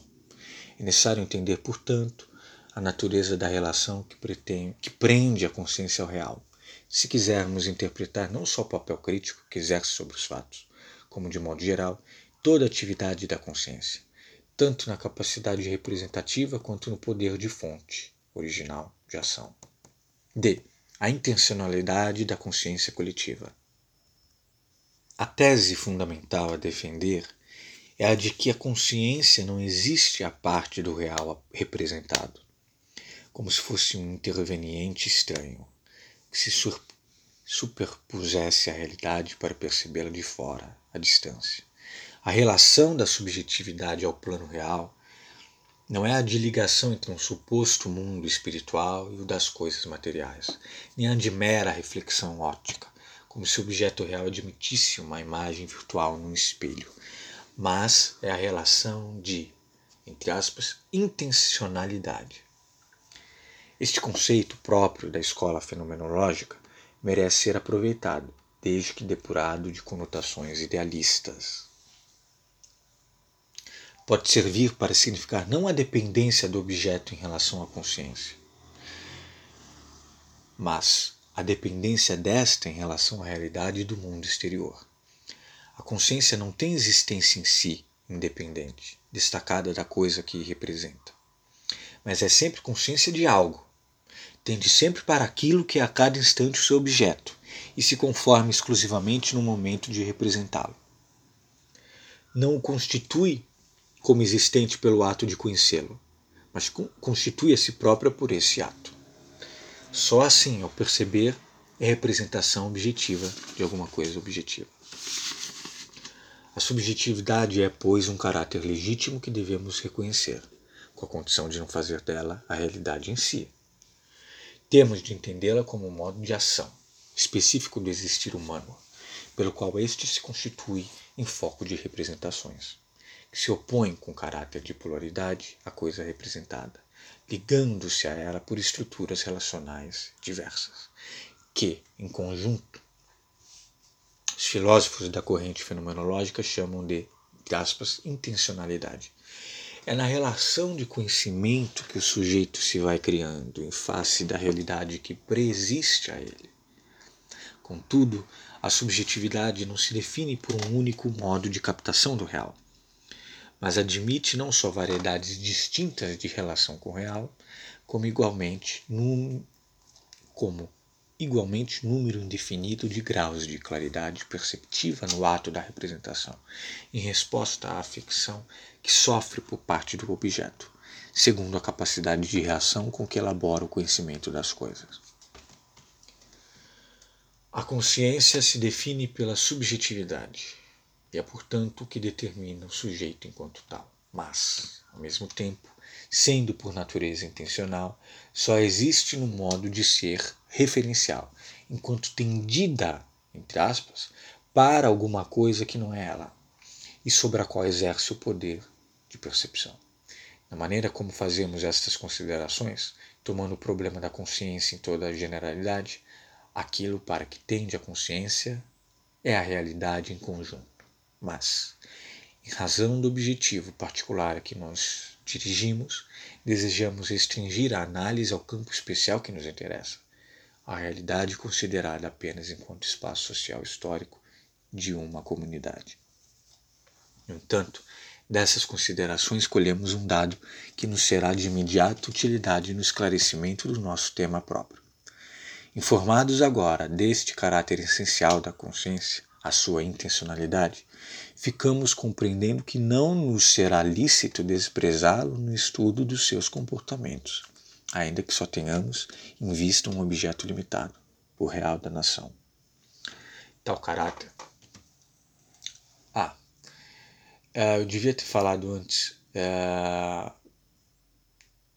quando Álvaro Vieira Pinto. Isso está na minha cabeça ainda. É, Álvaro Vieira Pinto fala: neste momento, o processo atual ele está se referindo, de certa forma, à posição do Brasil no chamado terceiro mundo. Havia o primeiro mundo, havia o segundo mundo. Primeiro mundo, Estados Unidos, nações do capitalismo hegemônico desenvolvido, alguns países da Europa. O segundo mundo, União Soviética, os Estados socialistas. E o terceiro mundo, aqueles que estariam no meio entre os dois e, de certa forma, são delimitados pelos Estados Unidos. Ou seja, um contexto de Guerra Fria, este momento, o processo atual num contexto de Guerra Fria, se encaminhando para uma maturação da Guerra Fria, de uma guerra.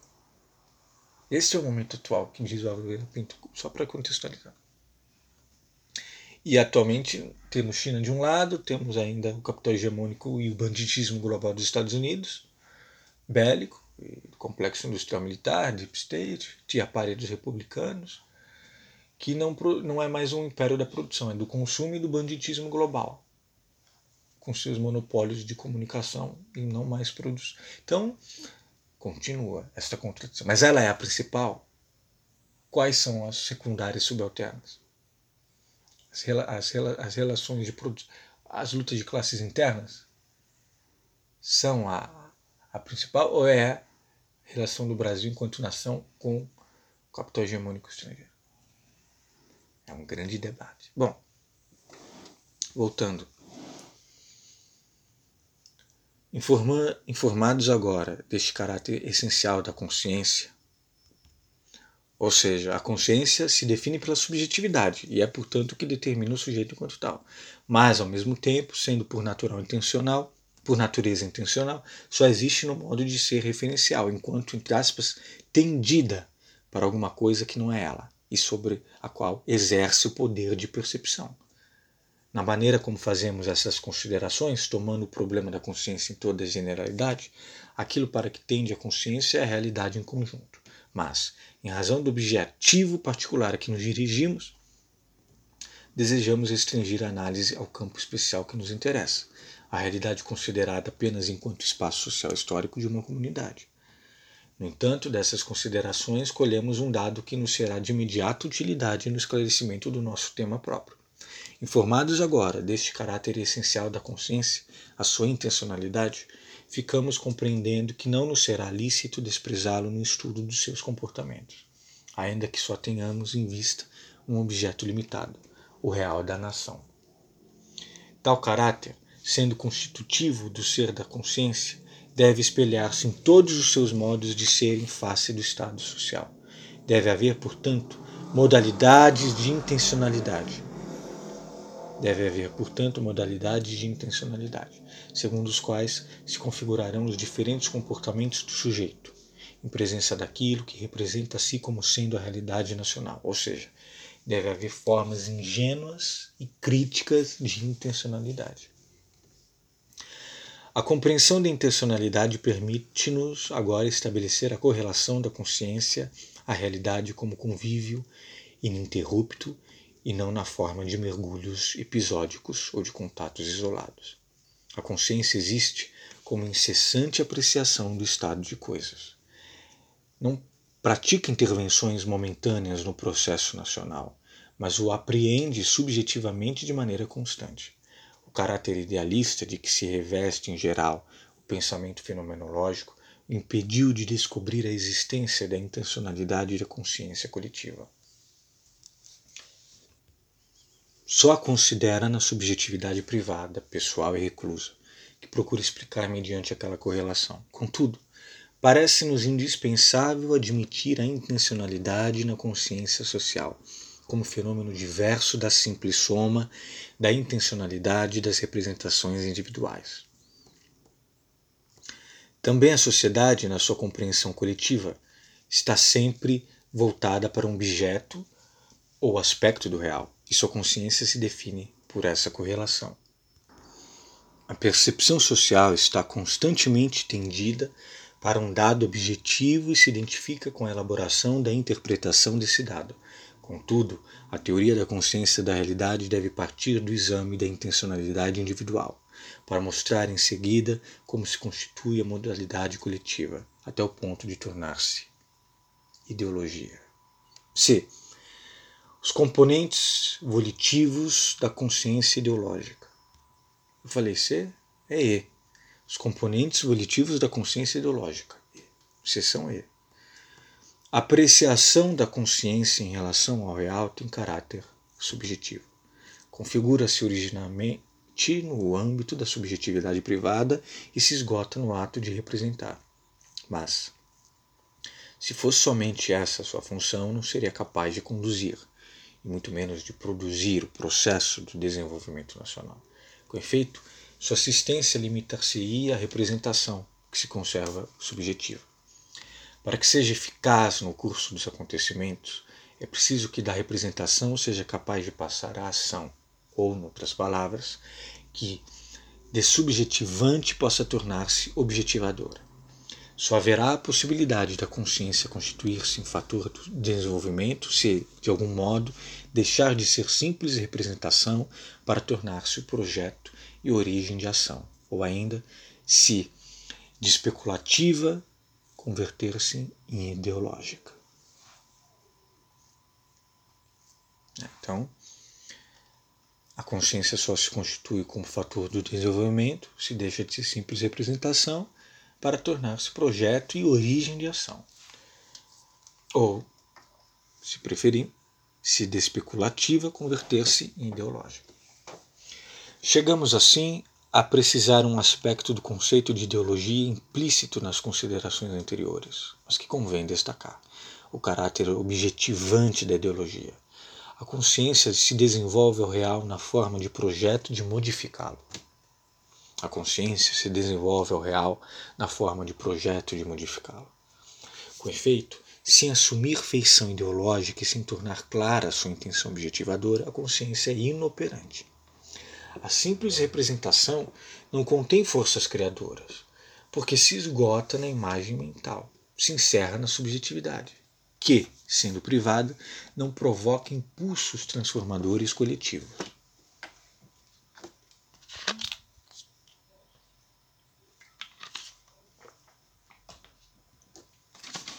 Para que isto aconteça, é preciso a intervenção de outra espécie de fatores anímicos, ou volitivos. É justamente quando a representação concreta do dado real se associa ao ímpeto da vontade que propõe a transformação desse dado, que se realiza na imaginação, graças à fusão do aspecto intelectual com o volitivo, a visão do estado futuro de um, entre aspas, a fazer, cuja apreensão plenamente consciente é o projeto, que se constituirá em núcleo da ideologia do desenvolvimento. É justamente quando a representação concreta do dado real se associa ao ímpeto da vontade que propõe a transformação desse dado, que se realiza na imaginação, graças à fusão do aspecto intelectual com o volitivo, a visão do estado futuro de um, entre aspas, a fazer, cuja apreensão plenamente consciente é o projeto, que se constituirá em núcleo da ideologia do desenvolvimento. A existência da componente volitiva na construção da ideologia nunca deve ser esquecida. Para o fim específico da análise que empreendemos, chamamos de ideologia a reflexão da sociedade sobre si mesma. Este é o conceito de Álvaro Vieira Pinto para a ideologia. Reflexão da sociedade sobre si mesma, originariamente na consciência individual de cada um dos seus membros e a seguir nas modalidades de comportamento relativamente uniformes da consciência coletiva. Reflexão essa que é tão subjetivante enquanto representação intelectual de um estado de coisas, quanto objetivante, com projeto de transformação desse estado da realidade.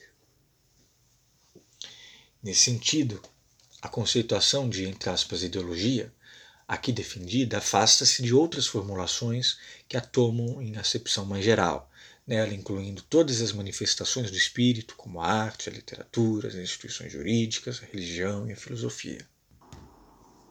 Tomando o conceito nos limites em que o utilizamos aqui, designa a representação consciente que a sociedade faz de si mesma em relação ao estado do seu processo evolutivo, com o qual a cada momento se defronta, visando a sua transformação. Então, ah, na análise sobre consciências e realidade, Álvaro Vera Pinto faz uma conceituação de ideologia que é tanto subjetivante, representação de um estado de coisas, quanto objetivante, um projeto de transformação desse estado de, de da realidade. Ideologia quanto reflexo da sociedade sobre si mesma, da consciência de cada um de seus membros e a seguir as modalidades de comportamento relativamente uniformes da consciência coletiva. Hum, continuando, seguimos.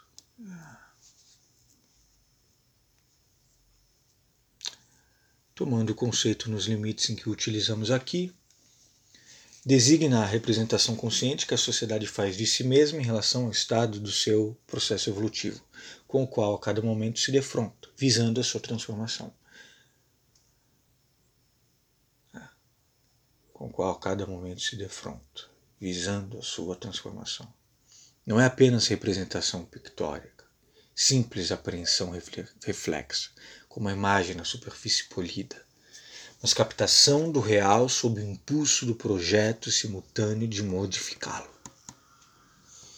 A análise da estrutura epistemológica da ideologia do desenvolvimento leva-nos a descobrir que a consciência da realidade nacional, que nela se de desenha, não se identifica com um ato apreensivo, a mera reprodução subjetiva, mas é, a um só tempo, elaboração dessa representação, e desejo de intervir ativamente no estado do real percebido. Pondo em ação os mecanismos da intelecção e da vontade, a gênese da ideologia do desenvolvimento, sua expansão popular e sua sustentação social dependem estritamente de causas e influências emocionais concomitantes é porque as determinantes da decisão são imediatamente influenciadas por fatores sentimentais, que não se deve tratar o problema da constituição da ideologia nacional em termos de pura conceituação lógica, considerando-o apenas de um ponto de vista abstrato. Não basta jogar com dados objetivos exatos, porque o resultado pode ser um esquema político correto, mas frio, verdadeiro, mas inconvincente. Por esta razão, a elaboração da ideologia transcende o âmbito da economia, da sociologia e mesmo da ciência política, isoladas ou conjuntamente, para ser criação própria do pensamento filosófico. Interessante, né? Essa argumentação dele. Importante. Não se trata, com efeito, de corrigir planos de ação governamental, mas de suscitar a nova consciência nacional. F os comportamentos emocionais das massas, o papel da propaganda. Não é possível levar a comunidade a uma radical transmutação do seu estado consciente se essa transformação não tiver lugar no espírito das massas populares. A ideologia do desenvolvimento jamais passará de formulação teórica, inoperante objetivamente, se for apenas plano e sonho de minorias esclarecidas. Se não encontrar eco no espírito do povo, se não penetrar a consciência das massas e não se afirmar como projeto vital coletivo, não será capaz de cumprir o seu efeito histórico, não renovará a face da nação. Renovar a face da nação. Eis porque o problema capital da teoria da ideologia é a investigação dos modos e condições segundo os quais uma imagem da realidade e um projeto de transformação se tornam conteúdo da consciência geral. Existem, a este respeito, vários equívocos que convém dissipar, sendo os principais a presunção aristocrática de que de outorga de um pensamento às massas populares, a sedução do espírito do povo por artifícios psicológicos, a astúcia demagógica. Determinado grupo de intelectuais pode forjar uma interpretação da realidade e dela tirar consequências que se condensem numa proposta de diretrizes econômicas ou políticas, acreditando que é próprio de sua missão de classe culta doá-la em seguida ao povo, para que a assimile e a tome por norma de julgamento de ação.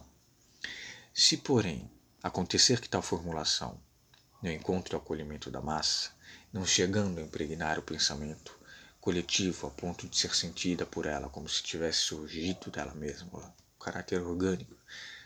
Aqui eu lembro não só de Gramsci, mas lembro dos intelectuais orgânicos de Gramsci, como e do papel do intelectual povo junto ao, do intelectual junto ao povo nação em Gramsci, como da situação revolucionária que já está em Lenin, que o, o Florestan Fernandes usa no seu brilhante ensaio, que é a revolução.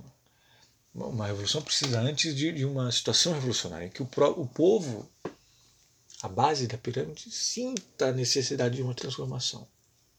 Por mais que seja pela dor, pela fome, pela miséria, pelo, pela pela, por carências e necessidades assim basilares, e que também, nessa situação revolucionária, o cume se, se torne insustentável, o topo.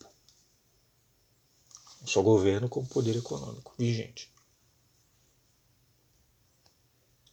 Então, continua a Oliveira Pinto. É, citei aqui três grandiosos autores, é, mas voltando a Oliveira Pinto. Não é um curso isso, não é uma leitura. Bom, se porém acontecer que tal formulação de um autor específico. Se acontecer que tal formulação não encontre o acolhimento da massa, não chegando a impregnar o pensamento coletivo a ponto de ser sentida por ela mesma, como se tivesse surgido dela mesma, é preciso ver no não recebimento popular a prova da inoportunidade daquela proposição. É indício de ressentimento aristocrático acusar o povo de incompreensão. Ah, que bela frase. Se, porém, acontecer que tal formulação não encontre o acolhimento da massa, não chegando a impregnar o pensamento coletivo a ponto de ser sentida por ela, como se tivesse surgido dela mesma, é preciso ver no não recebimento popular a prova da inoportunidade daquela proposição. É indício de ressentimento aristocrático acusar o povo de incompreensão.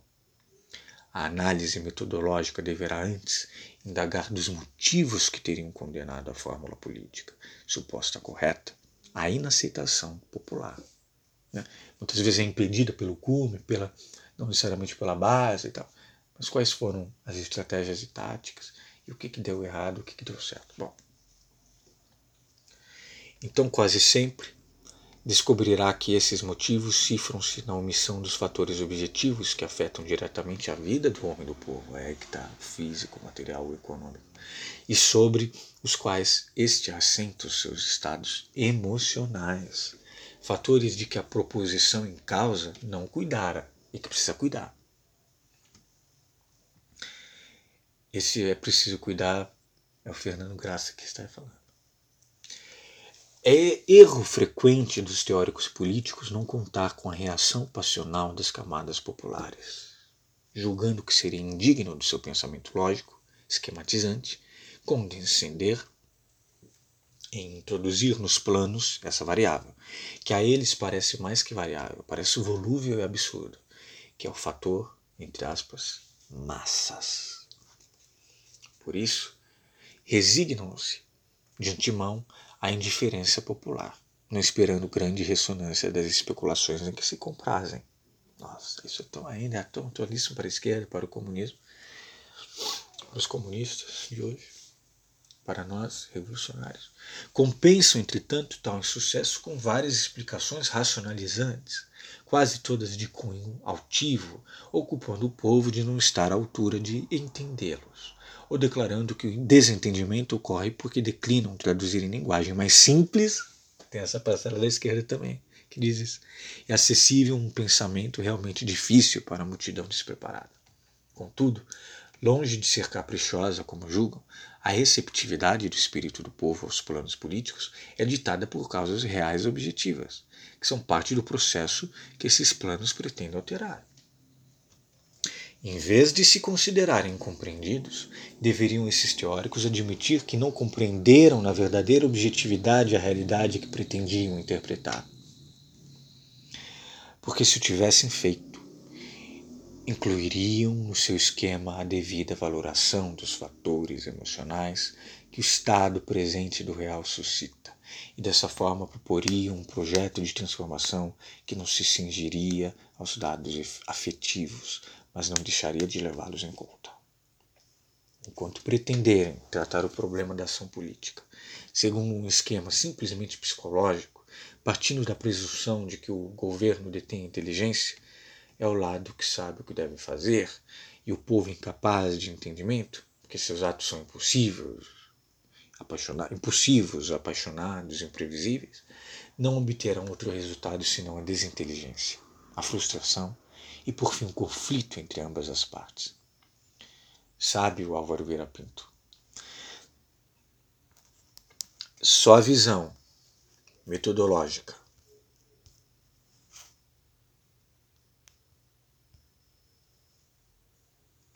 Só a visão metodológica percebe que a formulação teórica de um dualismo psicológico irredutível entre as ideias lógicas e os impulsos emocionais não reproduz a verdade do processo da realidade, onde tanto os sistemas intelectuais quanto as reações afetivas têm determinantes concretos que é possível descobrir.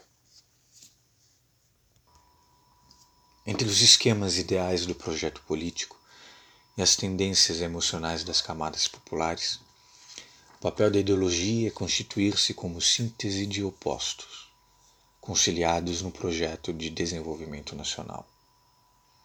Uma consciência esclarecida não desconhece os fatores psicológicos, mas não se comporta apenas psicologicamente.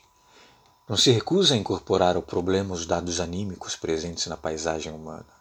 Antes sabe que deve tê-los constantemente em vista mas não se deixa limitar por eles. Supera-os ao elaborar o projeto de acordo com o qual se dispõe a agir sobre as causas objetivas que os determinam.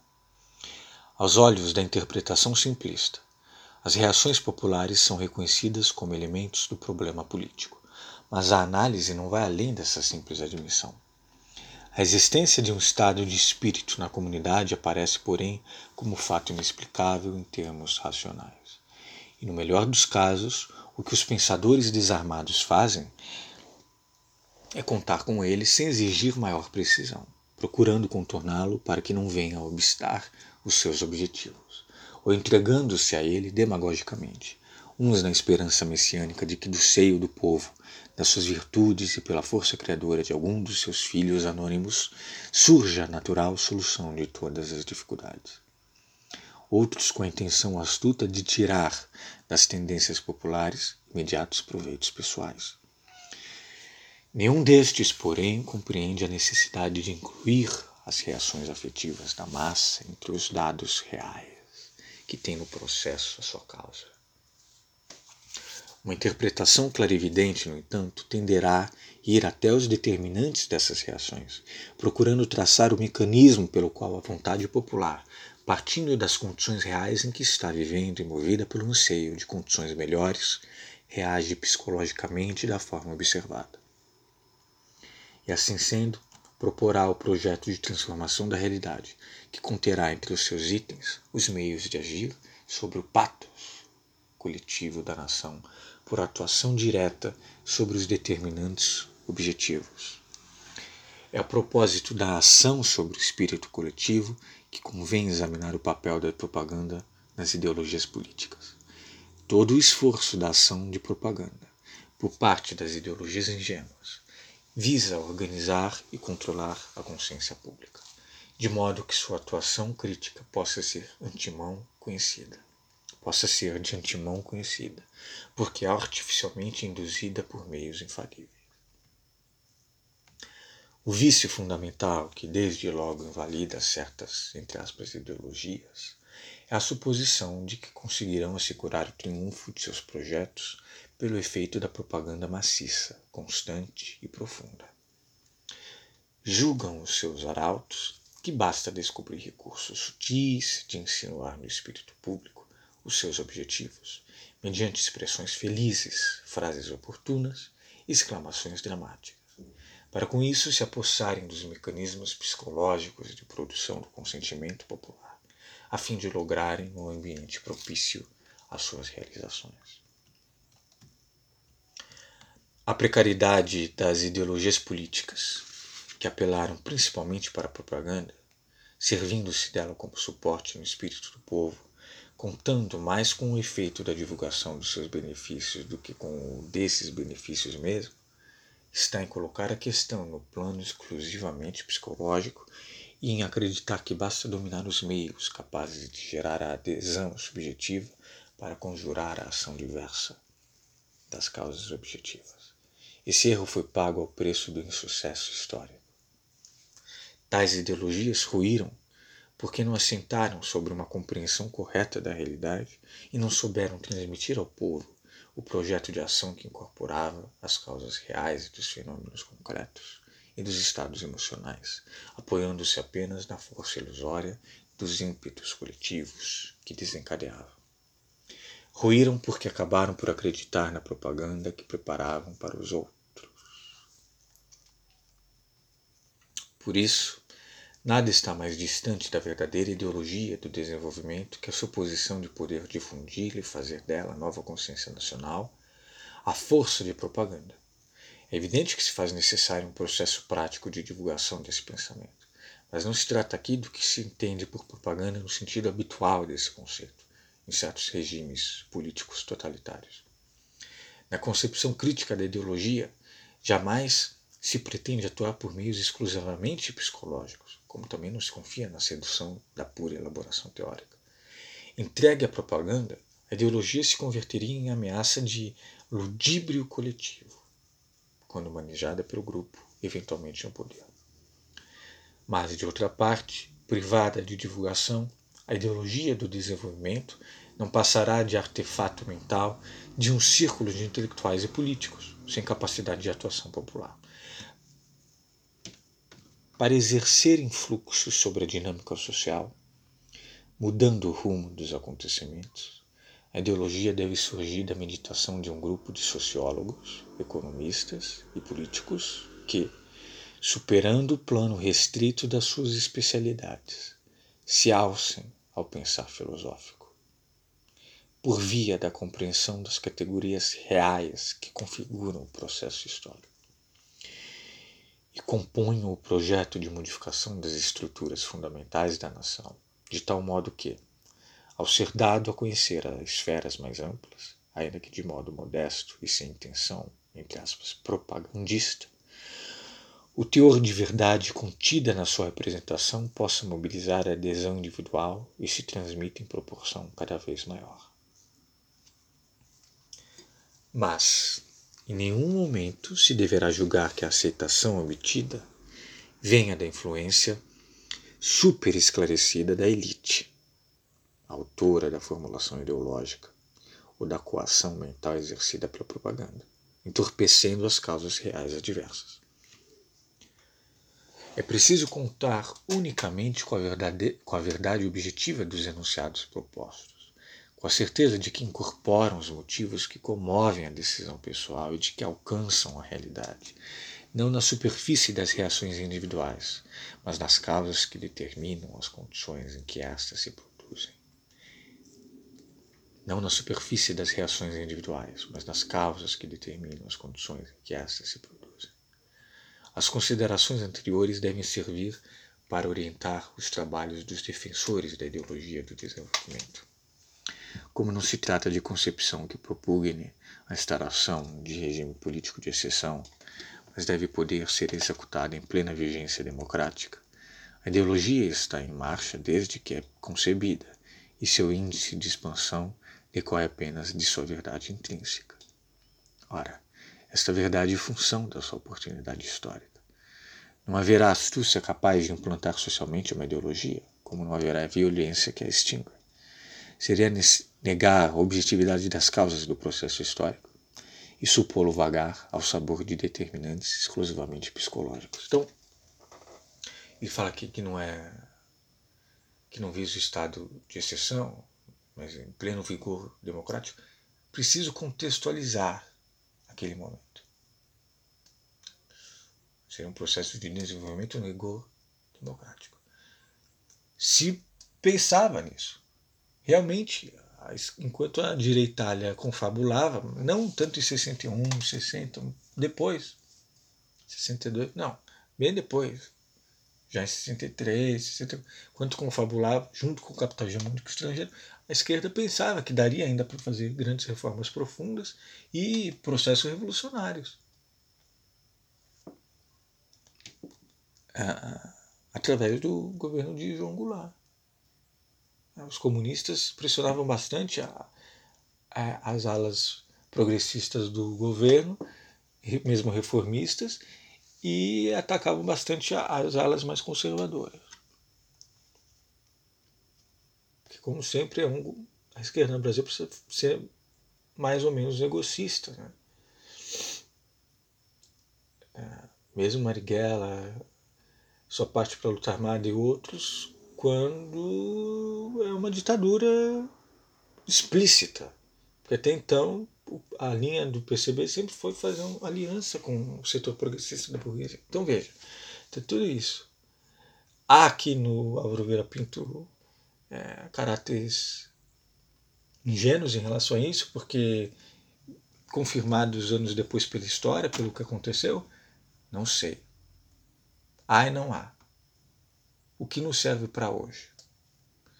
Continuando, a formulação de ideologia é produto de um Estado definido do processo nacional, Estado com E minúsculo, em certa fase de sua evolução e deve refletir a realidade tal como de fato existe. Assim, não é arbitrária nem indeterminada, mas é função do tempo em que surge e somente surge para um tempo determinado. Importante deixar isso claro, portanto. Ele não é fixo. Ele é um professor que ensinou dialética para o Leandro Contra. Então, é, não é arbitrária nem determinada, mas é função do tempo em que surge e somente surge para um tempo determinado. É produto do momento histórico, para esse momento histórico. Examinaremos mais tarde com atenção este aspecto do problema. O que desejamos agora é ressaltar a exata significação dos componentes psicológicos da ideologia do desenvolvimento, a fim de que não se gere uma expectativa enganosa na virtude transcendente dos seus enunciados que levariam para o domínio da mística social, atribuindo-lhe caráter puramente subjetivo, mas também para que não se ignore a necessidade da divulgação persuasiva do proselitismo consciente e esclarecido. Apoiado, proselitismo, eu lembro de proselitismo religioso que os neopentecostais conservadores evangelofascistoides fazem na televisão com concessão pública, proselitismo religioso, o tempo todo, em vários canais, cooptando fracassados, desempregados, base da pirâmide, a massa. Então, ah, nem o domínio da mística social, puramente subjetivo, mas que também não se ignora a necessidade da divulgação persuasiva do proselitismo consciente esclarecido, apoiado na certeza de estar dizendo às massas aquilo que exprime o ponto de vista delas mesmas e que por isso só precisa ser conhecido para ser reconhecido. Precisa ser conhecido para ser reconhecido ser conhecido para ser reconhecido. Importantíssima essa forma, ser conhecido para ser reconhecido. Importantíssimo para quem se diz político, economista, filósofo, sociólogo, que quer transformações profundas, para que não vire apenas uma minoria. Bom, tem esse caráter orgânico. A transmissão da ideologia do desenvolvimento é obra da sua verdade interior. que não é senão a concordância com a realidade e a viabilidade do projeto a que conduz. A persuasão que possui decorre dessa verdade e não é obtida por artifícios psicológicos, muito menos pela coação.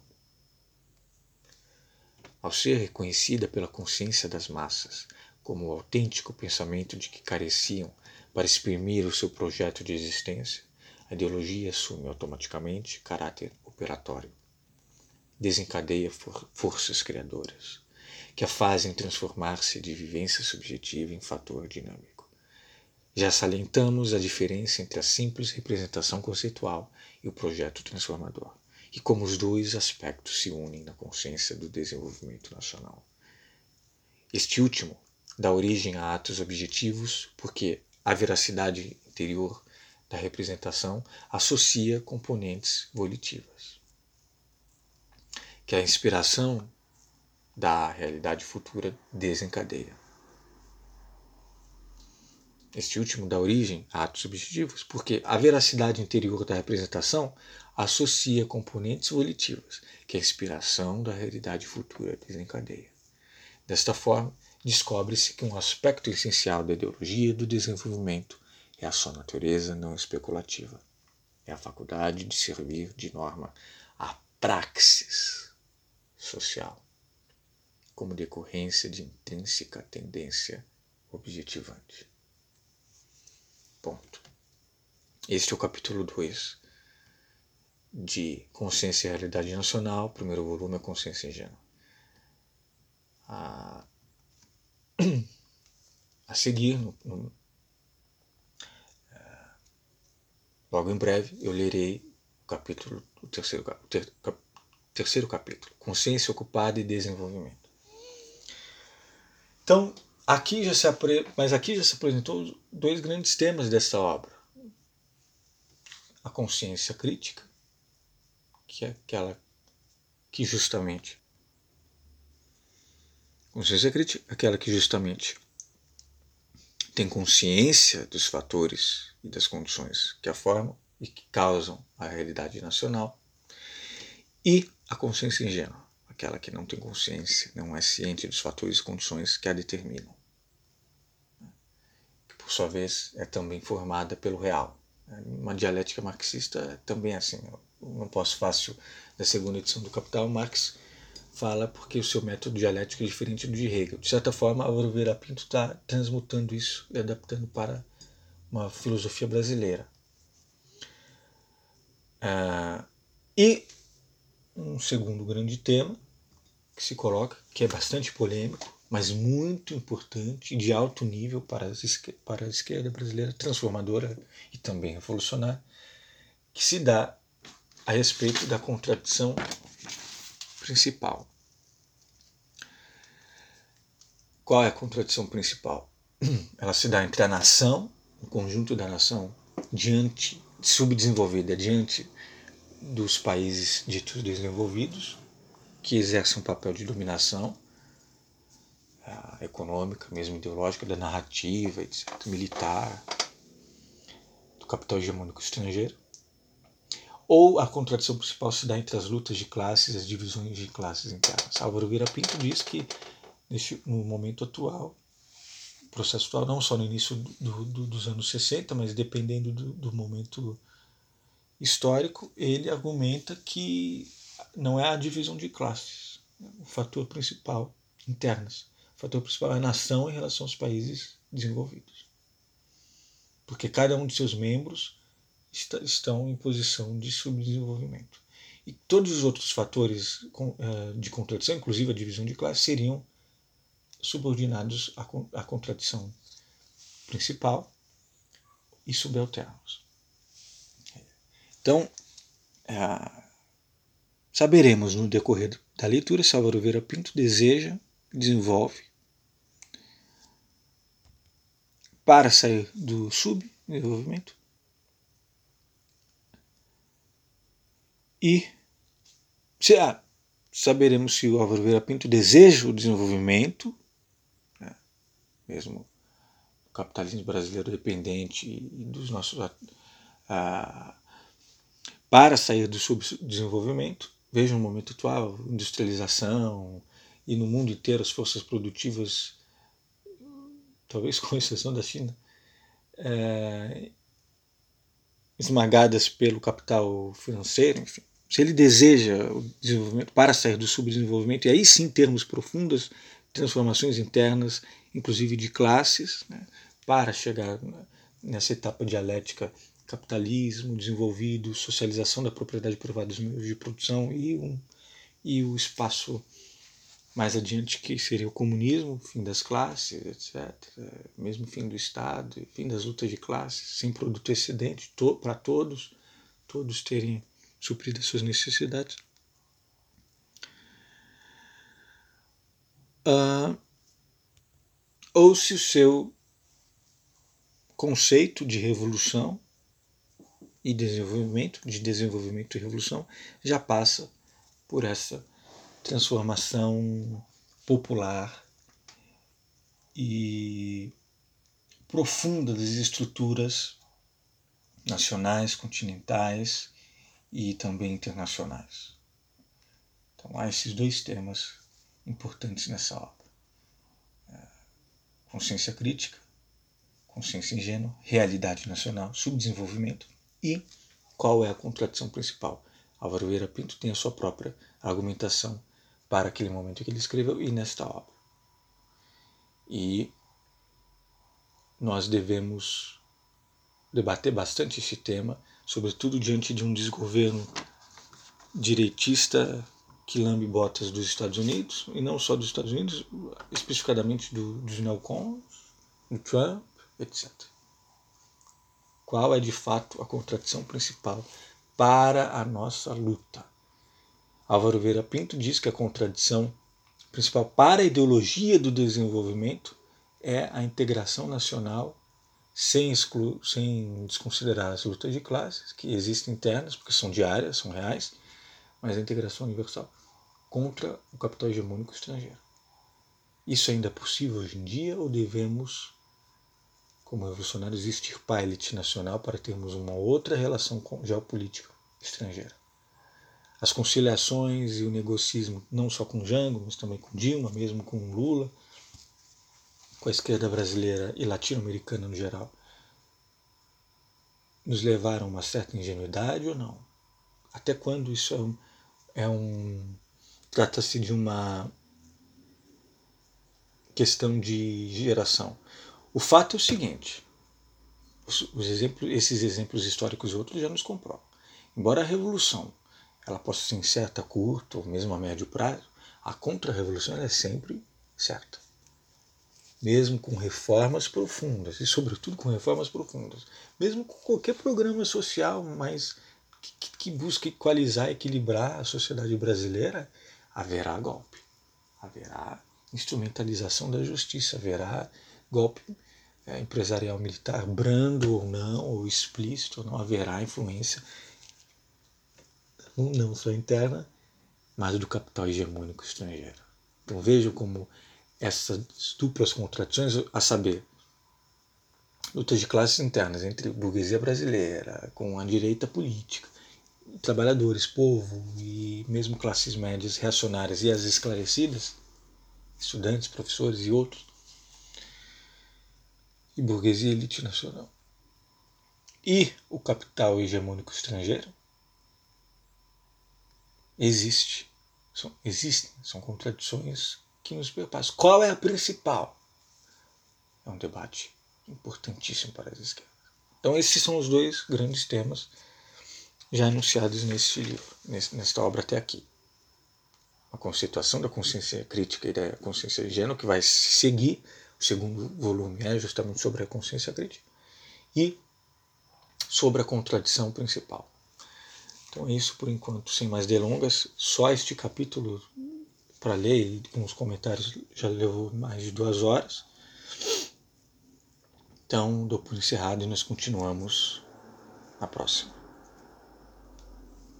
Neste capítulo nós vimos dicas, conselhos valiosos, pelo menos para mim, para o nosso grupo político em relação a massa, ao trabalho com a massa, com o povo, com os trabalhadores. Né?